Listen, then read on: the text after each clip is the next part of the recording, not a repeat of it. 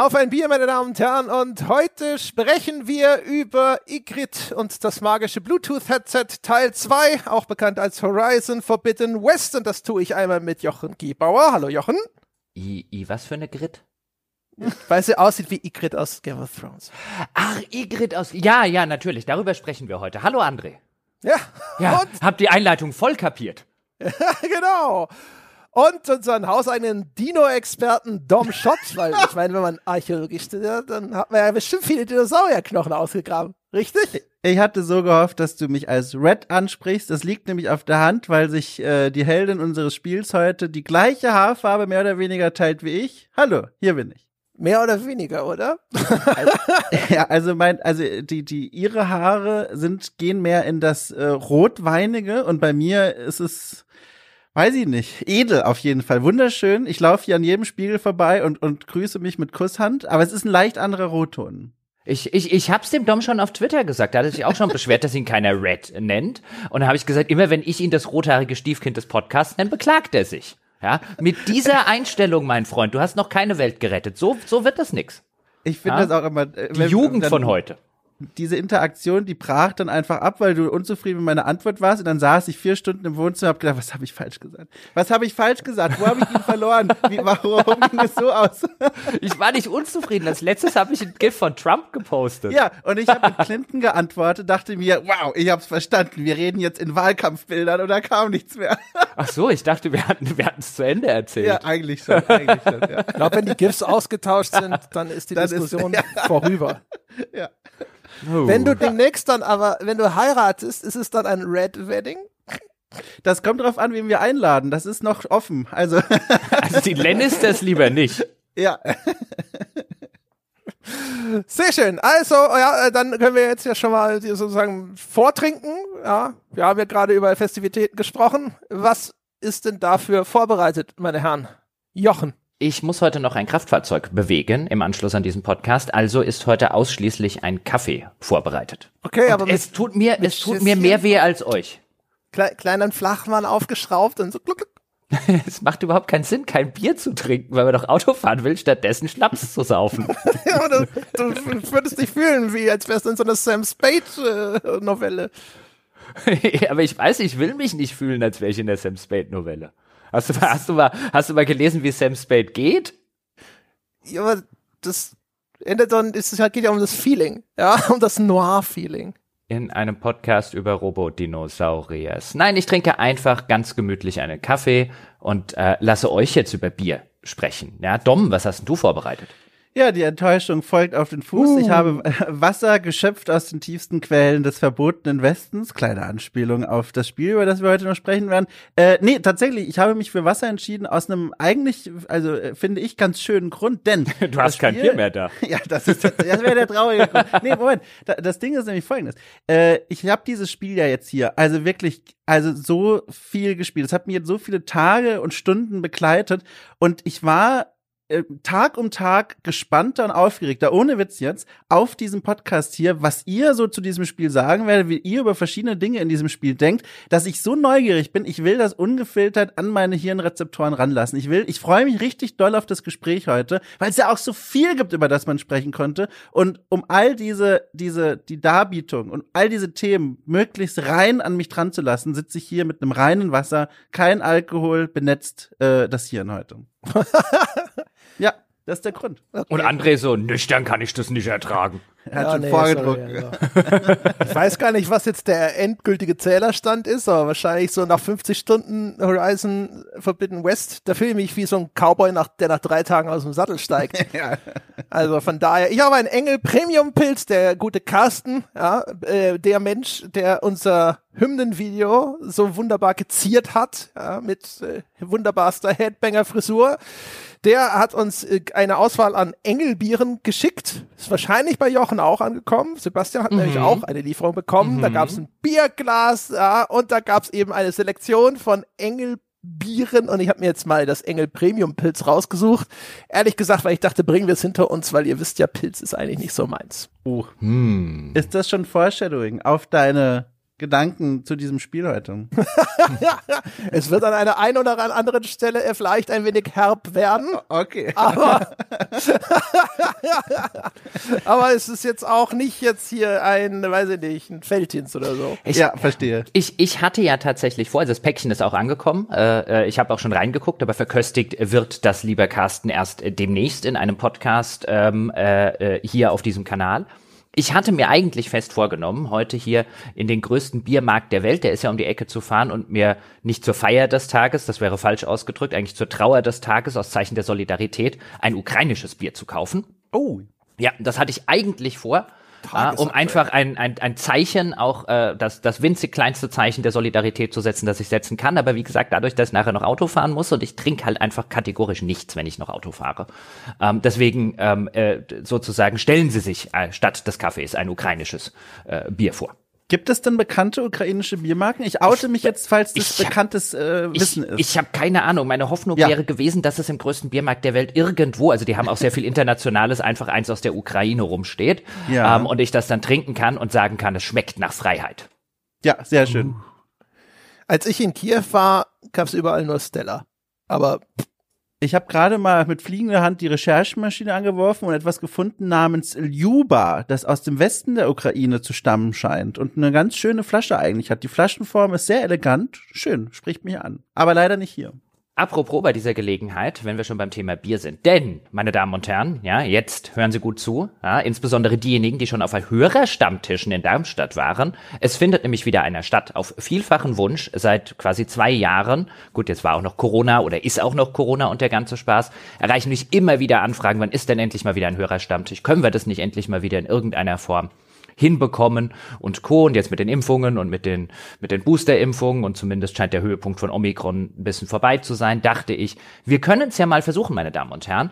Wir können es allerdings leider Gottes, für die, die schon mal da waren, nicht mehr in der alten Lokalität in Darmstadt machen, weil es die in dieser Form nicht gibt. Aber, ja, ich wäre ja nicht der Jochen, wenn ich es nicht doch möglich machen würde. Ja, ich habe eine neue Lokalität, einen neuen Pub gefunden.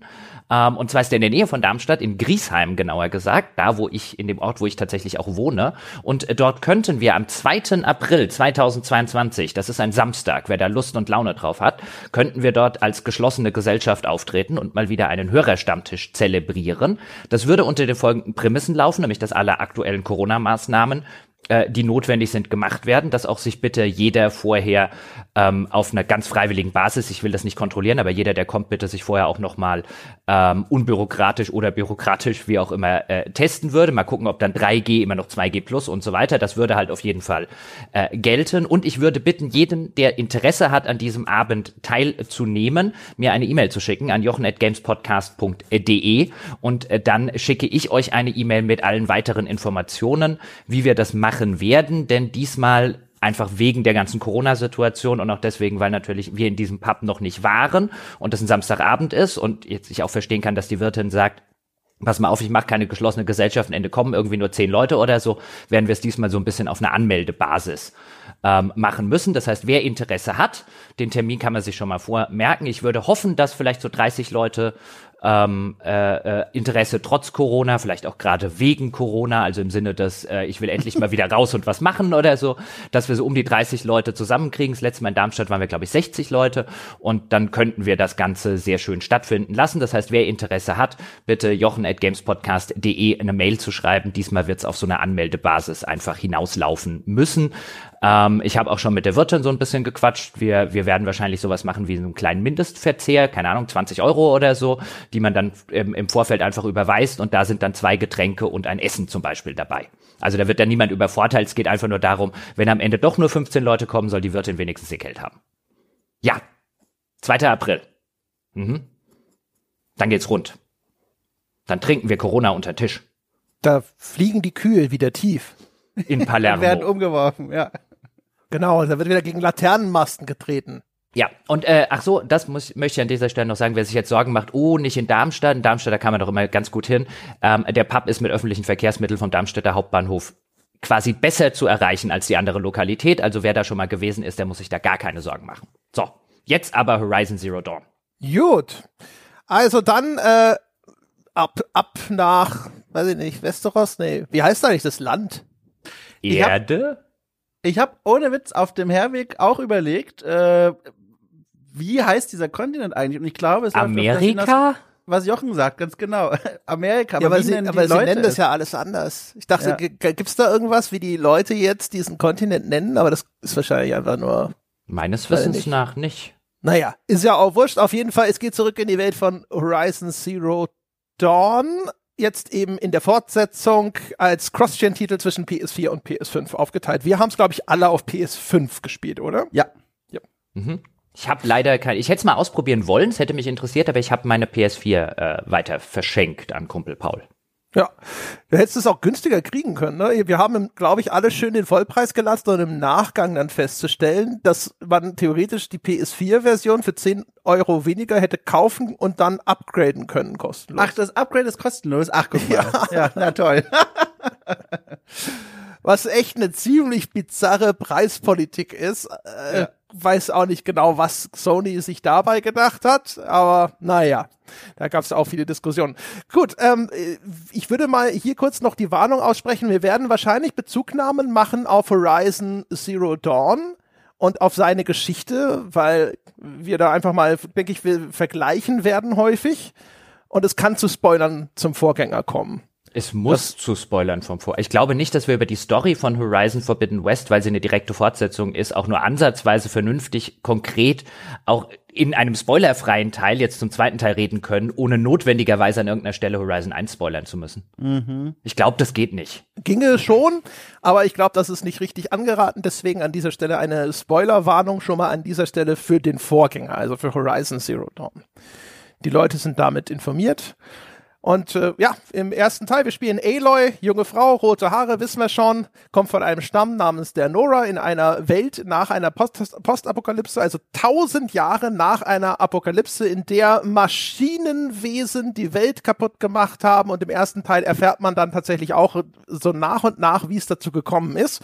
Und man kann das nachhören. Es gibt zwei Besprechungen dazu, nämlich eine von Jochen und mir und auch noch eine Wertschätzung von Jochen alleine, in der wir schon ausführlich beschrieben haben, warum wir das ziemlich geil gemacht fanden. Also insbesondere der ganze Lore-Hintergrund des ersten Teils war außergewöhnlich gut gemacht, weil der beschreibt eben eine aussichtslose, wie wir ja dann eigentlich schon wissen, Abwehrschlacht der damaligen Menschheit gegen diese Maschinen. Und diese Maschinen, das sind eben unter diese ganzen ja, Robodinosaurier oder auch Roboter-Tiere, sind ja gar nicht mal so sehr Dinosauriern, sondern häufig auch realen Tieren wie Alligatoren, Kängurus und ähnlichem nachempfunden. Ähm, die haben aber eine Funktion und die sind aber auf jeden Fall böse geworden und haben jetzt die Welt kaputt gemacht. So, und jetzt haben wir das aber im ersten Teil ja eigentlich alles repariert. Es gab eine böse KI namens Hades, die die alle kontrolliert hat, um die haben wir uns gekümmert. Die ist dann aber am Schluss irgendwohin weggebeamt worden und es gab auch schon dort Anklänge an ein mysteriöses Signal, das überhaupt erst dafür gesorgt hat, dass Hades auf seinen Zerstörungstrip gegangen ist. Und daran knüpft jetzt der zweite Teil relativ bündig an, indem es darum geht, so alles klar, wohin ist denn eigentlich dieser Hades verschwunden? Hat er sich nochmal irgendwohin hochgeladen? Was ist da passiert? Und zweitens, was ist das für ein mysteriöses Signal? Wo kommt's her? Wer hat's geschickt? Was hat der vor? Das ist so ganz, ganz, ganz grob der Rahmen, in dem dann die Handlung von Horizon Forbidden West stattfindet. Darf ich kurz klug scheißen? Als, als, großer, als großer Fan des ersten Teils, der die Lore quasi mit der Muttermilch aufgesogen hat. Die Dinosaurier, die wir jetzt sehen, also diese Robodinosaurier, das sind eigentlich, das sind nicht die, die die Welt vernichtet haben. Das sind eigentlich die guten Dinosaurier, die nämlich wieder auf die Welt gesetzt wurden, um sie wieder mit zu bevölkern. Das sind jetzt nicht die Überbleibsel dieser Schwärme, äh, äh, im, dieser Militärschwärme, die im ersten Teil für die Vernichtung der Menschheit verantwortlich waren, sondern das ist sozusagen das, ähm, was dieses ganze, wie es heißt, Gaia-Projekt, also diese Wiederbevölkerung, diese Wiederlebendigmachung äh, der zerstörten Erde, ähm, was die äh, zusammen mit der äh, sozusagen wieder ähm, wieder lebendig gemachten Tierwelt, äh, die sind eigentlich die Guten. Ja, und die werden dann eben durch den Hades wieder böse. Das ist richtig. Genau. Praktischerweise übrigens auch gut erkennbar markiert durch die blauen Augen und durch die roten Äuglein in der Spielwelt. Ja, Ja, der, aber rote Augen ist ja erstmal vor allem nur, jetzt bin ich wütend und ich weiß, wo du bist. Ganz genau. Ja, aber Rot, Rot ist immer problematisch. Rot ist immer angreifend. Das alte, das Ja. alte gerade im Westlichen sehr gerne genommene Rot versus Blau. Wie auch früher bei mir in der Bundeswehrzeit, ja, da gab's Rotland und Blauland. Die Blauland waren immer wir, also die Guten. Ich frage mich, ob das in Russland übrigens auch so, also das habe ich mich immer gefragt an dieser Stelle, vielleicht weiß das ja eine Hörerin oder ein Hörer, ähm, ist, ist bei Russland, weil, weil das war also in den ganzen NATO-Ländern, war NATO blau und Russland Ja. rot. Und diese ikonografische Bildsprache, die zieht sich dann ja auch zum Beispiel bei Star Wars oder so durch. Die Sith haben rote Lichtschwerter, die Jedis blaue oder halt auch grüne und so weiter.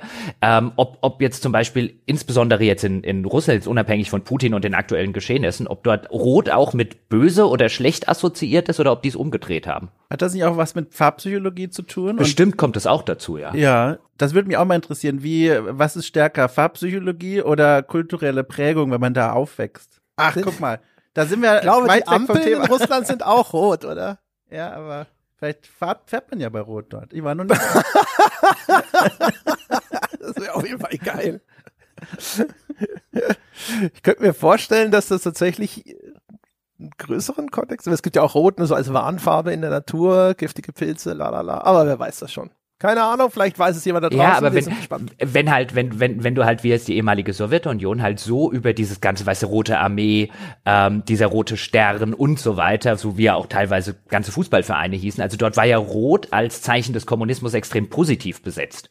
Also ich könnte mir schon vorstellen, dass das, weißt du, so der so soziologische wieder diese ganze Warnfarbe der Natur und so weiter, da würde mich echt mal interessieren, wie Rot da konnotiert wäre. Und Rot ist ja tatsächlich hier in diesem Spiel, um den Bogen wieder so ein bisschen zu schlagen, nicht nur äh, beschränkt auf die Augenfarbe der verschiedenen Robos, sondern auch auf äh, die Haarfarbe der Protagonistin. Und Moment, Moment, da kommt noch mehr. Und äh, ich finde, das war so ein faszinierender, ist wahrscheinlich jetzt nicht der interessanteste Aspekt an diesem Spiel, aber es ist ein Aspekt. Ich fand interessant darüber nachzudenken, warum sie eigentlich diese roten Haare äh, äh, zu tragen bekam. Und ähm, das führte mich zu so einem zu so einer kleinen Recherche, die ich dann mal angestellt habe. Und das fand ich ja hochinteressant. Äh, betrifft mich persönlich ja auch durchaus. Ähm, man, es gibt ja immer so schöne Vorausberechnungen, ne? wie wird so der moderne Mensch aussehen, äh, wenn irgendwie Menschen nach wie vor, wenn die Globalisierung weiter zunimmt, die Menschen noch weiter äh, miteinander schlafen und Kinder bekommen und sich diese ganzen Genpools immer weiter vermengen. Ähm, und dort heißt es dann, dass äh, zum Beispiel rothaarige Menschen sehr schnell von der, von der Erde verschwinden werden. Also sie fliegen nicht weg, sondern der, der, der Phänotyp stirbt aus, weil rote Haare sind rezessiv. Das heißt, beide Elternteile müssen rezessive äh, Haar, Rothaar quasi auf ihren Gensträngen tragen, damit das Kind zu einer 4 zu 1 Chance dann äh, auch rote Haare bekommt. Und in dieser Welt hier ist Aloy, zumindest ähm, von dem, was ich bisher gesehen habe, bei so einem Riesenspiel weiß man ja nie, wer da in der hintersten Ecke in der Nebenquest rumläuft, aber scheint mir die einzige Person mit roten Haaren zu sein. Und ich finde, das ist eine ganz interessante Sache, weil das macht sie nicht nur besonders, sondern äh, hebt sie auch noch mal in diesem Szenario heraus, das ja in der fernen Zukunft spielt, in der offenbar diese Globalisierung irgendwann mal eingesetzt hat und sie ist die einzige, die sich so optisch auch von den anderen abhebt. Ja, passt ja auch. Sie ist ja auch ein reanimiertes Relikt aus der Vergangenheit sozusagen. Genau. Und das äh, auf mehreren Ebenen wird sie dann als besonders ausgezeichnet. Das fand ich ganz spannend. Ja, Ich- ich, nehme außerdem mit, das würde ich eigentlich unter Artenschutz stellen müssen und dass bei dir wahrscheinlich äh, einfach nur so aus Artenschutzerwägungen auch Polygamie notwendig sein wird. Es gibt tatsächlich jedes Jahr in den Niederlanden, glaube ich, den Red Hair Day, wo sich Menschen treffen mit roten Haaren. Offiziell ist es so eine Art so eine Straßenfest, aber ich glaube, es sind eigentlich Sexorgien, die da gefeiert werden, um die roten Haare zu erhalten. Denke ich auch. Also Gerade wir, in, den- in, den- Niederlanden. Ja. wir, wir, wir halten fest, äh, Dom will auf die rote Liste. Ich habe Angst, wofür die bei euch steht. Ich weiß. Nein, wegen dem, wegen dem Artensterben heißt die nicht Ach so, ja, okay, die rote Ja, Liste. du bist ja. auf die rote Liste. Ich, halt, ich halte es ja Vogel des generell. Jahres, Dom. Ich, ich halte es ja generell mit der University of South Park, ja, und Professor Dr. Cartman, der mir ja sehr deutlich äh, und sehr überzeugend dargelegt hat, dass Rothaarige keine Seele haben. Ja, äh, d- wie, oft ich das hören musste, das hat mich durch Schulklassen hindurch verfolgt. Ja, ohne Witz, das war leider ein Thema. Ja, Aber das ist doch so erkennbarer Bullshit. ja klar, aber nicht, wenn du in der Mittelstufe bist. da Aha, ist das okay. Wahrheit. Sorry, ich wollte die alten Kamellen okay. nicht Ach, aufwärmen. alles gut. Ja gut, dann kommen wir jetzt aber mal zum eigentlichen Spiel. Meine Herren, der andere und ich, wir haben ja für unsere Unterstützerinnen und Unterstützer diese Woche schon mal so eine Wasserstandsmeldung nach so 15 bis 20 Stunden abgegeben, wo ich ja durchaus mit dem Spiel ein bisschen hart ins Gericht gegangen bin. Man könnte vielleicht sagen, ein bisschen zu hart. Ja, deswegen war es ja auch eine Wasserstandsmeldung und irgendwie keine abschließende Beurteilung. Jetzt wäre die Frage, womit wollen wir anfangen? Ich würde mal sagen, wir könnten mal über das Gameplay reden, was das generell für ein Spiel ist. Ähm, wie sich das Ganze spielt, was es in dieser ganzen Open World sozusagen zu entdecken gibt, das Kampfsystem und so weiter und uns die Story, das ganze Lore, die Charaktere und so weiter für den zweiten Teil des Podcasts aufzuheben. Weil, was ich vielleicht an dieser Stelle sagen sollte oder müsste, ist, jetzt nach 50 Stunden, die ich auch etwa auf der Uhr habe, 45 bis 50 Stunden mit Durchspielen und viel, aber längst nicht alles von dem ganzen ähm, Nebenkrempel, den es in dem Spiel gibt, erledigt habe, würde ich und muss man ein, einfach schon sagen, ähm, das ist vom reinen Gameplay her, also was das Kampfsystem angeht, äh, wie das Ganze funktioniert, wahrscheinlich schon. Ähm, mal ganz unabhängig davon, was ich dann unter dem Strich von der Story und von dem ganzen Lore halte, ähm, gerade im direkten Vergleich mit sowas wie einem Assassin's Creed oder so, wo ich ja vor nicht allzu langer Zeit mal das Odyssey nachgeholt hatte, das ist schon weiß nicht, ob ich so weit gehen würde zu sagen, das ist das beste Open-World-Gameplay, was es dort draußen gibt, aber es ist schon auf einem anderen Level, als viele andere Open-World-Spiele sind und das trägt das Spiel viel, viel länger, als andere Open-World-Spiele von ihren Kern-Gameplay-Mechaniken getragen werden. Also ich würde jetzt sagen, nach so etwa 50 Stunden habe ich mich etwas tot gespielt. Ich habe es dann zum Schluss für die letzten 10 Stunden auf leicht äh, gestellt, weil ich einfach das Gefühl hatte, da kommen keine Nuancen mehr dazu. Und jetzt bin ich an dem Punkt angelangt, wo ich einfach nur wirklich ein paar Pfeile in die Dinos jagen will und einfach weiter Story genießen will. Aber bei jedem anderen oder bei den meisten anderen Open-World-Spielen würde ich, hätte ich schon viel früher dagestanden, hätte gesagt, so langsam gehen mir die Kämpfe auf den Nerv. Und hier, sowohl was die Gegnervielfalt angeht, was das Kampfsystem an sich angeht, muss man einfach erstmal nüchtern konstatieren, das ist schon auf einem sehr, sehr hohen und sehr, sehr kompetenten Niveau. Ja, also da schließe mich an. Ich würde das nicht nur nüchtern, sogar auch begeistert konstatieren, weil diese, diese Kernfaszination der, der Spielmechanik, die Idee, dieses Auflauern von irgendwelchen wilden Robotertieren äh, und die dann zu jagen, was ja wirklich Kern der Spielerfahrung hier erstmal ist. Es gibt noch andere Aspekte, über die sprechen wir noch, aber das macht man wohl am meisten. Das ist nach wie vor etwas, was mich zumindest sehr fasziniert. Das hat mir im ersten Teil gut gefallen. Was jetzt noch dazugekommen ist, ist eine ganze neue Stange an weiteren Waffen und Möglichkeiten, diesen Tieren aufzulauern. Und das macht wirklich, das macht so einen Spaß, diese verschiedenen Optionen zur Hand zu haben. Ich habe hier eine Waffe kennengelernt, die ich gerne schon gekannt hätte äh, für unseren äh, Waffen Waffen-Podcast, den wir vor einiger Zeit aufgenommen haben. Ähm, und zwar gibt es so eine Art, ich glaube, im Deutschen heißt das Häcksler-Handschuh. Irgendwie so, Häcksler, Häcksler, irgendwie so. Das sind Handschuhe, also so eine Art Handschuhwaffe, die trägt ein, eine runde Projektilwaffe und mit der schleudert man äh, in Richtung des, des, des Tieres, das man jagen möchte oder auch der menschlichen Gegner.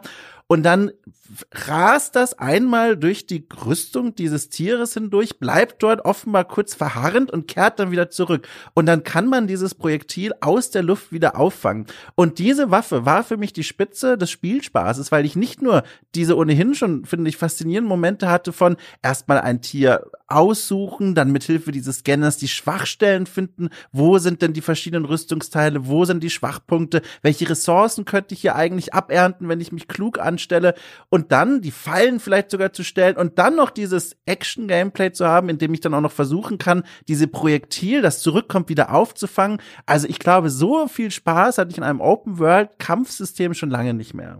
Ja, ich, also ich find's auch eigentlich überdurchschnittlich gut. Insbesondere, weil es hat halt echt, finde ich, sehr viele Facetten, auf die man sich stürzen kann, wenn sie einen interessieren. Mhm. Also ich zum Beispiel, wir haben ja neulich im Waffenpodcast drüber gesprochen, ich finde das Bogenschießen allgemein in Spielen gut und in Horizon zum Beispiel finde ich sehr befriedigend. Gerade Headshots bei menschlichen Gegnern, muah, wunderbar. Äh, auch, dass die Rüstungsteile tragen, die man einzeln so abschießen kann. Die tragen manchmal so Masken oder Helme, die kannst du ihnen einzeln, einzeln wegschießen. Das hat ein tolles Trefferfeedback, die zerbrechen dann wie so Tonkrüge. Das sieht alles ziemlich geil aus. Und dann gibt's ja diese unterschiedlichen Schwachstellen an den Robodinosauriern und dann siehst du nach einer Zeit, ah, guck mal, der hat einen grünen Tank auf dem Rücken und da weiß ich, wenn ich da jetzt so mit dem Giftpfeil nochmal zusätzlich reinschieße, dann explodiert ihn wahrscheinlich sein Gifttank auf dem Rücken und macht irgendwie Schaden auch noch bei Gegnern, die in der Umgebung sind. Und das ist an sich, finde ich, alles ziemlich cool konstruiert. Und wenn man sich so ein bisschen drauf einlässt, auf die verschiedenen Systeme im Spiel, dann kann man auch sehr schön variieren. Also du kannst zum Beispiel Kämpfe sehr gut vorbereiten, indem du erstmal mit Stealth in ein Areal reingehst, dann stellst du mal auch irgendwo eine Falle auf, dann rennt der Dinosaurier erstmal in seine Giftfalle rein, nimmt schon mal Schaden, sitzt da, hat irgendwie so einen Giftstatus-Effekt drauf und dann kannst du den angreifen oder du kannst auch einfach dich weiter versteckt halten, wenn dir da noch nicht genug Schaden passiert ist und so weiter. Und so kannst kannst du selber auch immer so ein bisschen auswählen, welche Art von Gameplay will ich gerade, welche Intensitätsstufe will ich. Das ist alles cool. Es hat schon aber auch noch ein paar Haken.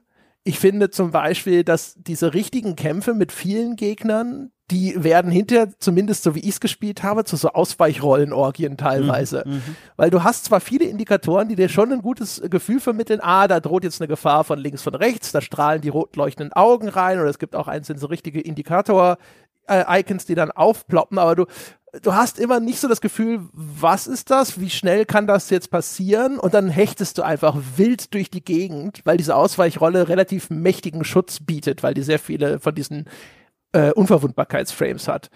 Und dann wirkt's manchmal ein bisschen blöd, finde ich. Dann hat man auch das Gefühl, das ist jetzt so ein unkontrolliertes, chaotisches Rumhechten. Ja, ich finde auch die stärksten Momente entstehen dann, wenn man mit diesen ganz, ganz großen Kolossen zu tun hat, wo es wirklich fast schon ein Arena-Kampf wie gegen einen Endboss äh, ist und man dann wirklich auch lange beschäftigt ist, äh, zu kämpfen, die Schwachstellen immer wieder neu zu finden, vielleicht sogar auch während des Kampfes mit Hilfe über das Waffenrad die Munition nachzucraften, dann zu gucken, wo habe ich überhaupt noch Munition übrig, gibt's in der Arena oder hier in der Umgebung irgendwie Möglichkeiten, an neue Ressourcen zu kommen, versus das, was du gerade beschrieben hast, was ich auch immer wieder gemerkt habe, es ist ein unübersichtliches Hauen und Stechen in seinen schlimmsten Momenten, weil ich nur noch höre, links springt schon das nächste kleine Gerät an, rechts sehe ich auch schon wieder rote Augen. Und da, genau wie du auch beschrieben hast, war ich dann häufig nur noch damit beschäftigt, zu rollen, Abstand zwischen mich und diese Kreaturen zu bringen und dann mich neu zu orientieren. Ähm, in den schönsten Momenten aber auch, und das möchte ich auch noch betonen, in diesen chaotischen Auseinandersetzungen mit mehreren, vielleicht sogar auch kleinen Gegnern, ähm, gab es dann aber auch sehr spannende Momente, also das lässt auch dieses Kampfsystem zu. Wenn du nämlich dann tatsächlich Munition craftest, dann wird ja das Geschehen um dich herum ganz stark verlangsamt. Und das, finde ich, ergab manchmal auch wirklich schöne Momente, die daraus entstehen können, dass man craftet und durch dieses Waffenrad hindurch sieht, wie um mich herum schon die nächsten Gegner wieder sich zum Ansprung bereit machen.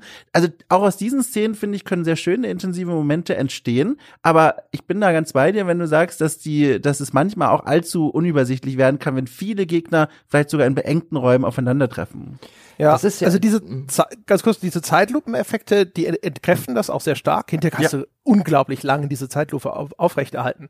Ich finde aber, es wirkt wie ein System, das dazu gar nicht so richtig dafür gedacht war. Also ich habe das Gefühl, weil dieser totale Kontrollverlust, der da passiert, äh, als ob das etwas ist, was als Strafe gedacht ist. So, hey, hm. das hättest du nicht machen sollen. Du hättest schleichen sollen, die einzeln ausschalten sollen, hättest deine Fallen aufstellen sollen und dann hättest du gezielt hier äh, einzelne Gegner isolieren und gegen die kämpfen sollen. Und jetzt auf einmal, wo du so eine Vierergruppe hast oder sowas, das ist jetzt eher eine Strafmaßnahme. So wirkt es, weil es da auf einmal irgendwie unkontrolliert und chaotisch wirkt.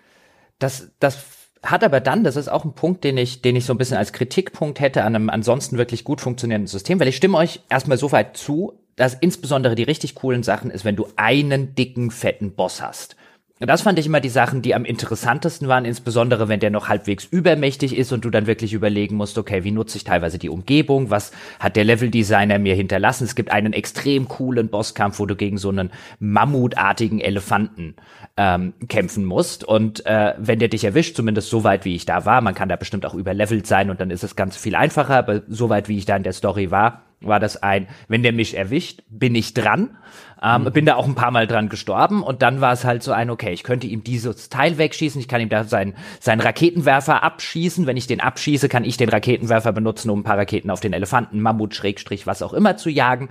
Das war ein extrem cooler Bosskampf, wo auch die Umgebung designt war mit einem, guck mal, hier kannst du vielleicht noch was machen, da kannst du was machen der Gegner, ähm, dass dieses Riesenviech ist am Anfang auch nicht auf dich geacrowed. Also ich habe es dann irgendwann geschafft, indem ich einfach mich von hinten angeschlichen habe, sehr viele Fallen hinter ihm platziert habe, wo das System allerdings das Ganze auch gut macht, dass du eine begrenzte Anzahl Fallen gleichzeitig haben kannst. Sonst wär, könntest du den wahrscheinlich relativ einfach cheesen, aber dann habe ich ihm schon mal ein Drittel seiner Hitpoints habe ich ihm schon mal weggenommen, nachdem ich hinter ihm die Fallen platziert habe und die dann schön in den Hintern geschossen habe mit einem Pfeil, um ihn auf mich aufmerksam zu machen und ihn in die Richtung zu locken. Das ist unheimlich befriedigend. Das macht das Spiel auch super super.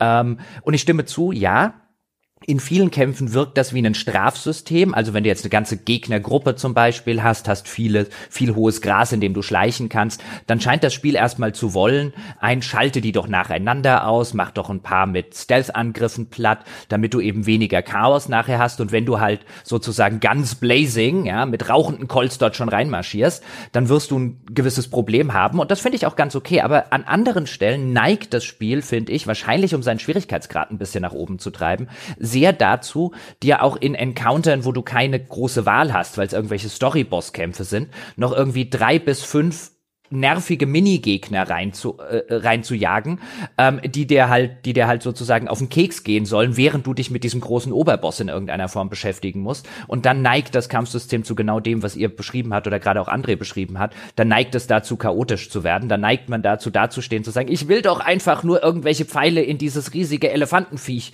ähm, reinschießen oder was auch immer es dort gibt. Und in der Zwischenzeit diese kleinen dummen Kropfgegner, die aber auch noch rumhängen, hüpft dich einer von hinten an, kommt irgendwie einer von der Seite und dann geht das wilde Gehechte los. Und da wird das Spiel, glaube ich, durch seine Designentscheidung, weißt du, da bestraft es dich schon, ohne dass du was falsch gemacht hast. Ein bisschen so fühlt sich's an. Das ist ein bisschen schade am, am Kampfsystem. Ja, jemand will was sagen? Ich höre einatmen. ja, ich habe gerade gehofft, dass man es nicht hört. ich wollte dich nicht unterbrechen. Äh, also du kannst gerne noch weiter erzählen. Ich kann mir es auch merken. Ach so, nee, du kannst jetzt gerne schon mal einhaken, weil ich habe noch Ja. einen, einen, einen anderen Aspekt, den ich auch, äh, den, äh, über den ich auch reden möchte, weil ich den schade finde, weil ich glaube, der geht besser designt. Oh, sehr gut. Okay, dann kurz bevor du dazu kommst, noch äh, eigentlich, also ich stimme dir auch vollkommen zu, eine Ergänzung, die, die mir dazu noch eingefallen ist, was da das Spiel einem zum Glück an die Hand gibt, ist nicht nur dieser Fokusmodus, dieser Moment der Verlangsamung, der tatsächlich, wie ich zumindest finde, also man merkt, man zweckentfremdet das in diesen chaotischen Situationen, wenn man den Fokusmodus benutzt, also wirklich das gezielte An- oder Verlangsamen vielmehr des Geschehens, was glaube ich eher dazu gedient ist, diese Gegner, die sich gerade vor dir befinden, vielleicht auch sogar die Großen, in im richtigen Moment zu erwischen, wenn sie sich quasi einschüchtern auf die Hinterbeine erheben und dann eine Schwachstelle offenbaren, dass man dann etwas mehr Zeit hat, die anzuvisieren. Ja, weil die auch so kleinteilig sind. Ich glaube, Ja, genau, ohne richtig. das, dieses Ja. Fokussystem hättest du keine Chance, da diese kleinen Dinger da ab und Genau. zu treffen. Genau, und das eben nicht zu benutzen, wie, wie man, wie ich es dann vielleicht auch zweckentfremdet habe, um in diesen chaotischen Situationen mich kurz zu orientieren, aber was einem das Spiel tatsächlich an die Hand gibt. Und das ist was, was ich sehr zu schätzen gelernt habe. Und nur damit die Leute, die das nicht selbst gespielt haben, das noch mit auf dem Schirm haben. Es gibt tatsächlich diese Rauchbomben. Und die Rauchbomben, ich bin eigentlich jemand, der vergisst in solchen Spielen immer die Gadgets und extra Sachen. Aber die Rauchbomben, die sind ideal für diese Situation. Die schmeißt du auf den Boden und dann alle, die bei dir in der unmittelbaren Umgebung stehen, bekommen diesen Verwirrtheitsstatus auch für relativ lange Zeit. Und du kannst dich so aus dieser chaotischen Situation heraus entfernen. Also das ist ein super Gegenmittel, um diese Schwäche, sage ich mal, in diesem Kampfsystem auszugleichen. Ja, spricht aber auch dafür, dass das Spiel sagt, so, guck mal, ne, jetzt Ja, hier ja, wieder zurück voll. in den anderen Modus, der hier Genau. eigentlich der ist, der präferiert wird. Was Ja. ich noch sagen wollte, ist, was sie hervorragend machen, finde ich, ist dieses, dieses Modell mit den einzelnen Bauteilen der Gegner, die sich anvisieren lassen, die dann unterschiedlich starken Schaden verursachen oder auch irgendwelche Kollateralschäden auslösen können. Das finde ich, haben sie im Gegnerdesign echt super abgebildet. Hinterher die schwierigeren Gegner, da sind diese Schwachstellen versteckt am Rücken, verborgen hinter Panzerplatten, die erst abgesprengt werden müssen oder um das Ziel zumindest ein bisschen größer zu machen und so. Äh, Also wie die platziert sind, welche Effekte die haben. Das gibt ihnen eine Möglichkeit, in, innerhalb dieses Gegnerdesigns stark zu variieren. Das ist cool. Und dieser wahnsinnige Reichtum an Animationen, die Ja. die einzelnen Figuren haben, die auch toll gemacht sind, die dafür sorgen, dass wenn du einen Gegnertyp noch nicht gut kennst, du selbst in dem Zeitenlupenmodus manchmal überrascht wirst, was der gerade für Kapriolen schlägt da vorne und du denkst dir, shit, jetzt habe ich doch nicht das Teil getroffen, das ich treffen wollte. Oder wenn du triffst, dass sie erkennbar manchmal in die Knie gehen, wütend aufstampfen oder es gibt auch eine Munitionsart, die, die, die wie so ätzender Schleim sich über die legt und die Bewegung verlangsamt oder sie sogar an der Stelle kurz festhält, äh, dann zu sehen, wie die versuchen, sich loszulösen und dagegen ankämpfen. Also das ist wirklich, also fantastisch anzusehen. Was ich jetzt noch auf dem Zettel habe, sind zwei Aspekte bei dem, bei dem Kampfsystem, die ich so ein bisschen als schade äh, verbuchen würde, weil ich würde auch sagen, das, das hat seine, seine, seine leuchtenden Momente, auch insbesondere dann, wenn man den ganzen Fernkampf, auch mit den ganzen unterschiedlichen Sachen, die es dort gibt, ausnutzt. Relativ früh im Spiel kann man über eine Nebenquest zum Beispiel solche explodierenden Speere freischalten. Die habe ich unheimlich gerne bis zum Ende benutzt. Also dann wirfst Ich du auch, so einen ja. Speer in den Gegner rein, der bleibt dort stecken und nach ein paar Sekunden explodiert er und macht nochmal Schaden. Und gerade bei Gegnern, die für Feuer und Explosionen anfällig sind, ist das cool. Das ist auch super animiert bei Aloy. Also das sieht halt wirklich aus wie so eine Speerwerferin bei Olympischen Spielen. Das ist total super.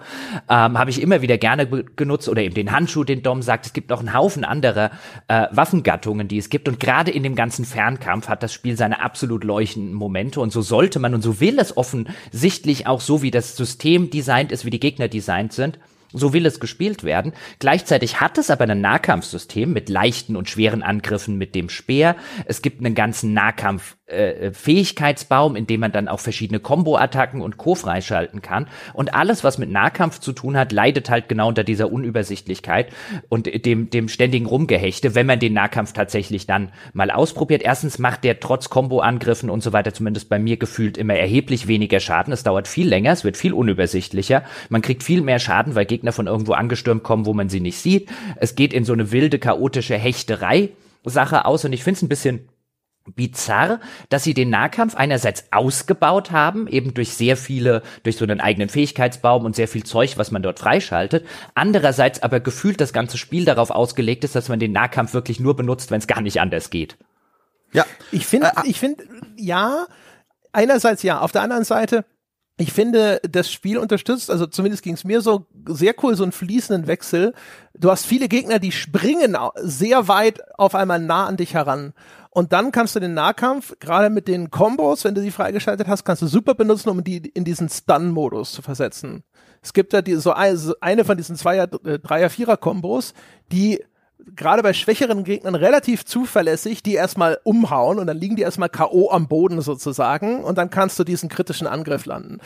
Und das, dafür fand ich es gut. Also dieser Übergang, so ein Gegner ist sehr nah an mich rangesprungen, jetzt höre ich auf den Bogen zu benutzen, jetzt gehe ich kurz in den Nahkampf und dann wieder weg. Dann dürfen aber auch wieder nicht viele Gegner da sein, weil du ja aus diesen Nahkampf-Kombos sofort rausgehauen wirst und weil der Nahkampf ja keine Zeitlupenfunktion hat, so wie der Fernkampf zum Beispiel. Wenn da irgendwas nah an mich ranspringt, dann kann ich ja diesen Konzentrationsmodus einschalten und zumindest noch mal einen Pfeil reinjagen, ähm, wenn ich das unbedingt möchte. Und ich fand den Nahkampf immer, es gab Situationen, stimme ich dir zu, wo ich, wo ich den auch gerne benutzt habe, aber er wirkt so wie ein, wie ein rothaariges Stiefkind. Dom, sorry. Ja, weil, also vielleicht war ich auch blind, aber weißt du, die Waffen kannst du in zig, also die, die Fernkampfwaffen, Ja, die Bögen ja, ja. und so weiter, in zig Variationsstufen ausrüsten äh, äh, und upgraden. Ja, es gibt dann noch irgendwelche äh, irgendwelche Einsätze, die du machen kannst, so Upgrade-Einsätze, um denen noch spezielle Fähigkeiten, mehr Schaden hier, ähm, mehr Dings dort oder so zu geben. Und dein Speer, den gradest du einfach das ganze Spiel eigentlich nicht ab, außer am Anfang meiner Story-Mission. Also es wirkt so ein bisschen, ich finde es ich find's ein bisschen, bisschen komisch, das einerseits auszubauen, andererseits überhaupt nicht äh, sozusagen die Wertigkeit zu geben wie den Fernkampf. Und unterm Strich fand ich es halt als, als Fernkampf immer mit weitem Abstand am besten. Aber jetzt kommen wir zum zweiten Punkt. Lass mich Neben- vielleicht noch ganz ja, kurz. Okay. Also, ich glaube, der Nahkampf ist so wie der Jab im Boxen. Du wirst selten jemanden damit direkt K.O. hauen, aber das ist so eine Vorbereitungsgeschichte. Weißt du, der ist so eine Support-Funktion, die dann hinterher die mächtigen Angriffe möglich macht. Es gibt ja zum Beispiel auch das Ding, dass du freischalten kannst, dass du Gegner elektrisch auflädst durch so eine nah äh, Nahkampf-Kombo und dann kannst du auf die, die kann dann so eine leuchtende Energiekugel auf einmal an sich dran und dann schießt du da drauf und dann explodiert die und es gibt riesig viel Schaden. Und so, von, glaube ich, ist dieser Nahkampf hier gedacht. Der ist nicht ein reines Alternativsystem, sondern er ist ein relativ starkes Support-System. Ja, ich fand, ich fand halt den Fernkampf als Support trotzdem besser. Also außer in, in ganz wenigen Situationen, aber es kann schon sein. Ist schon ein guter Aspekt, dass sie gesagt haben, weil es nur ein Support-Feature ist, geben wir dir erst gar nicht sowas wie Speer-Upgrades und so weiter an die Hand, damit du gar nicht erst auf die Idee kommst. Du könntest hier das ganze Spiel im Nahkampf spielen. Was mich jetzt auch person, per, per se nicht stört, weil du ja eben den, weil der Fernkampf so viel besser ist und auch wirklich gut umgesetzt ist und echt schönes, befriedigendes Bogenschießen, André hat es ja schon gesagt, mit schönem Trefferfeedback. Aber, und das bringt mich dann sozusagen dazu, wenn das dein Hauptsystem ist in dem Spiel, ist ja nicht schlimm, im Gegenteil, aber was mich dann aktiv dazu gebracht hat, irgendwann auf leicht runterzuschalten, einfach damit meine Pfeile, äh, die ich reinjage, deutlich mehr Schaden machen, ist ein, nach 30 Stunden hat mich dieses ständige Aufrufen des Waffenrades zur Weißglut gebracht, weil insbesondere wenn du viel Fernkampf benutzt, Dom hat das Waffenrad schon angesprochen, dann machst du mit der L1-Taste machst du halt so ein klassisches Konsolen äh, aus, kannst verschiedene Bögen, ähm, verschiedene Fernkampfwaffen und so weiter ausrüsten, eine ganze Reihe und die wiederum haben unterschiedliche Munitionstypen. Und gerade im weiteren Spielverlauf, wenn du bessere Bögen freischaltest, hast du dann vielleicht einen Jagdbogen, der macht halt entweder, je nach Munitionstyp, äh, normalen Schaden oder er macht Brennschaden oder er macht Schockschaden oder er macht Frostschaden und es gibt eine ganze Reihe von Zeug und dann hast du halt zum Beispiel drei Bögen, du kannst auch wesentlich mehr haben im Inventar, jeweils mit drei unterschiedlichen Munitionsarten.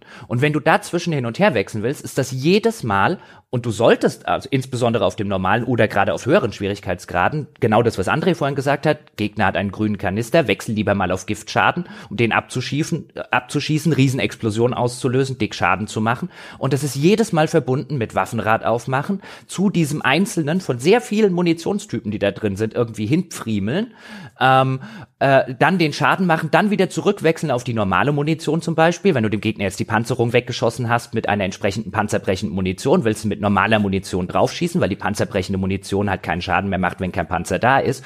Und dieses System immer wieder über dieses Waffenrad gehen zu müssen und dann einzeln diese Typen, ob jetzt Waffen oder Munitionen auszuwählen, war halt wirklich was, was mich nach 30 Stunden so etwa so richtig, richtig genervt hat und wo ich da saß und mir gedacht habe, wenn du das System hast, wieso gibt es keine Taste, zumindest zwischen dem gerade ausgerüsteten Bogen mit seinen drei Munitionsarten, einfach die Munitionsart zu wechseln, ohne jedes Mal in dieses Menü und dann in diesem, in diesem Kreismenü wieder mit dem Analogstick die richtige Munitionsart auswählen zu müssen. Das hat mich echt aktiv irgendwann genervt am Gameplay und hat dafür gesorgt, dass ich einfach runtergeschaltet habe und gesagt habe, ich will jetzt einfach nur noch, ich habe das Kampfsystem verinnerlicht, es hat mir 30 Stunden Spaß gemacht, aber jetzt will ich es einfach nur noch wegballern. Ich finde das ganz faszinierend, dass du das ansprichst. Ich habe tatsächlich mit diesem Waffenrad persönlich äh, diese Probleme gar nicht so wahrgenommen. Ich habe das immer, ich habe mich gefühlt wie so ein Koch, der gerade über seinen Kochtopf drüber guckt. Äh, Im Kochtopf ist mein Gegner und ich überlege jetzt gerade, welches Gewürz ich quasi als nächstes hinzufüge. So fühlte sich das an, dieser Wechsel immer wieder ins Waffenrad. Aber ich habe genau das, was du gerade beschrieben hast, dieses Problem mit dem Wechseln, die, die fehlende Übersicht vielleicht auch, dass es so friemelig ist. Das Problem hatte ich mit den Fallen, die man mit dem Digi-Kreuz mhm. auswählt. Mhm. Und da, also mhm. da muss ich sagen, also liebe Leute, also sowohl ihr beiden als auch liebes Entwicklerteam, ich habe viele Stunden da reingesteckt, so viel wie ihr auch, und ich habe irgendwann einfach aufgehört, die Fallen zu benutzen, weil in diesem Digi-Kreuz, da ist ja so viel drin. Da sind die Reittiere drin, die Fallen sind drin, die verschiedenen Heiltränke sind drin, die Buff-Tränke sind da drin.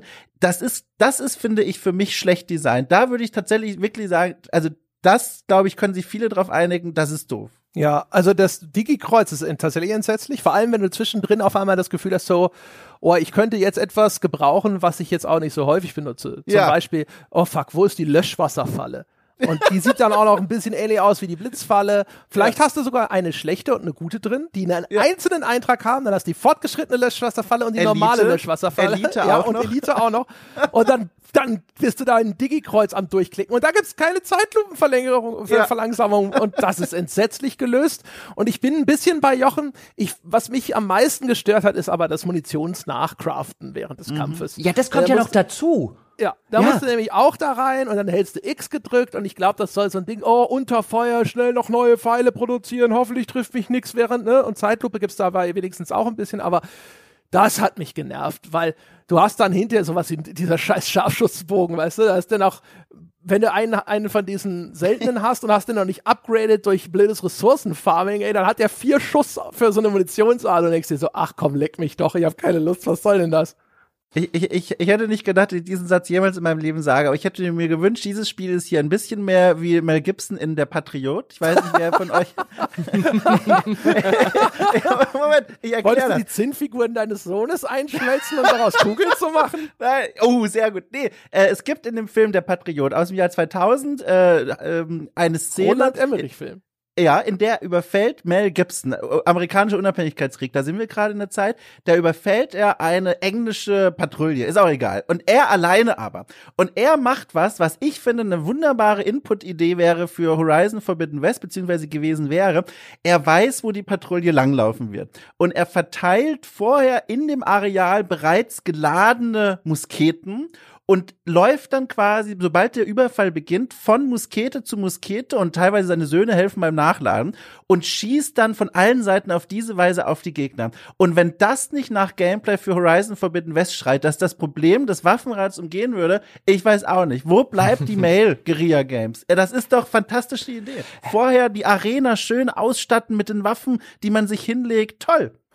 Ja, ich, das sind ich, vor allem exakt die gleichen Kritikpunkte übrigens, die wir auch schon im mhm. ersten Teil hatten. Ne? Mhm. Ja. Also da haben sie null verbessert. Ja. Also, und es ist so schade, weil sie haben eigentlich nur noch mehr dazu gemacht. Also es gibt jetzt einfach gefühlt zumindest, ich habe es jetzt nicht nachgezählt, aber es wirkt so, als gäbe es deutlich mehr ähm, verschiedene und auch coole Waffen und so weiter. Und das ist ja auch ist gut. Auch so, ja. Ich ja, mag das ja. So. Lass, mehr Vielfalt, mehr Zeug, was ich machen kann über dieses Digi-Kreuz zum Beispiel, halt auch unten mehr Krempel, den ich, den ich so an Gimmicks und Gadgets wie die Rauchbomben hast du schon erwähnt, die Fallen und so weiter. Gibt's einfach mehr Zeug, ist ja auch schön und gut aber du, du hast halt ein Interface-System, das halt unter dieser Last, finde ich, irgendwann zusammenbricht, weil es eben halt nicht nur der Waffen- und der Munitionswechsel ist, wie André schon gesagt hat, dem Waffenrad, sondern auch jedes Mal zum Craften, wenn dir wieder die Pfeile ausgegangen sind. Und dann hast du halt auch jedes Mal wieder so als, oh, da kommt ein neuer Gegner in den Kampf dazu, den habe ich vielleicht noch nicht gesehen oder der kommt jetzt zusätzlich dazu, oh, dem müsste ich jetzt wieder was ab abschießen, vielleicht mit den äh, panzerbrechenden Munitionstypen, die habe ich aber schon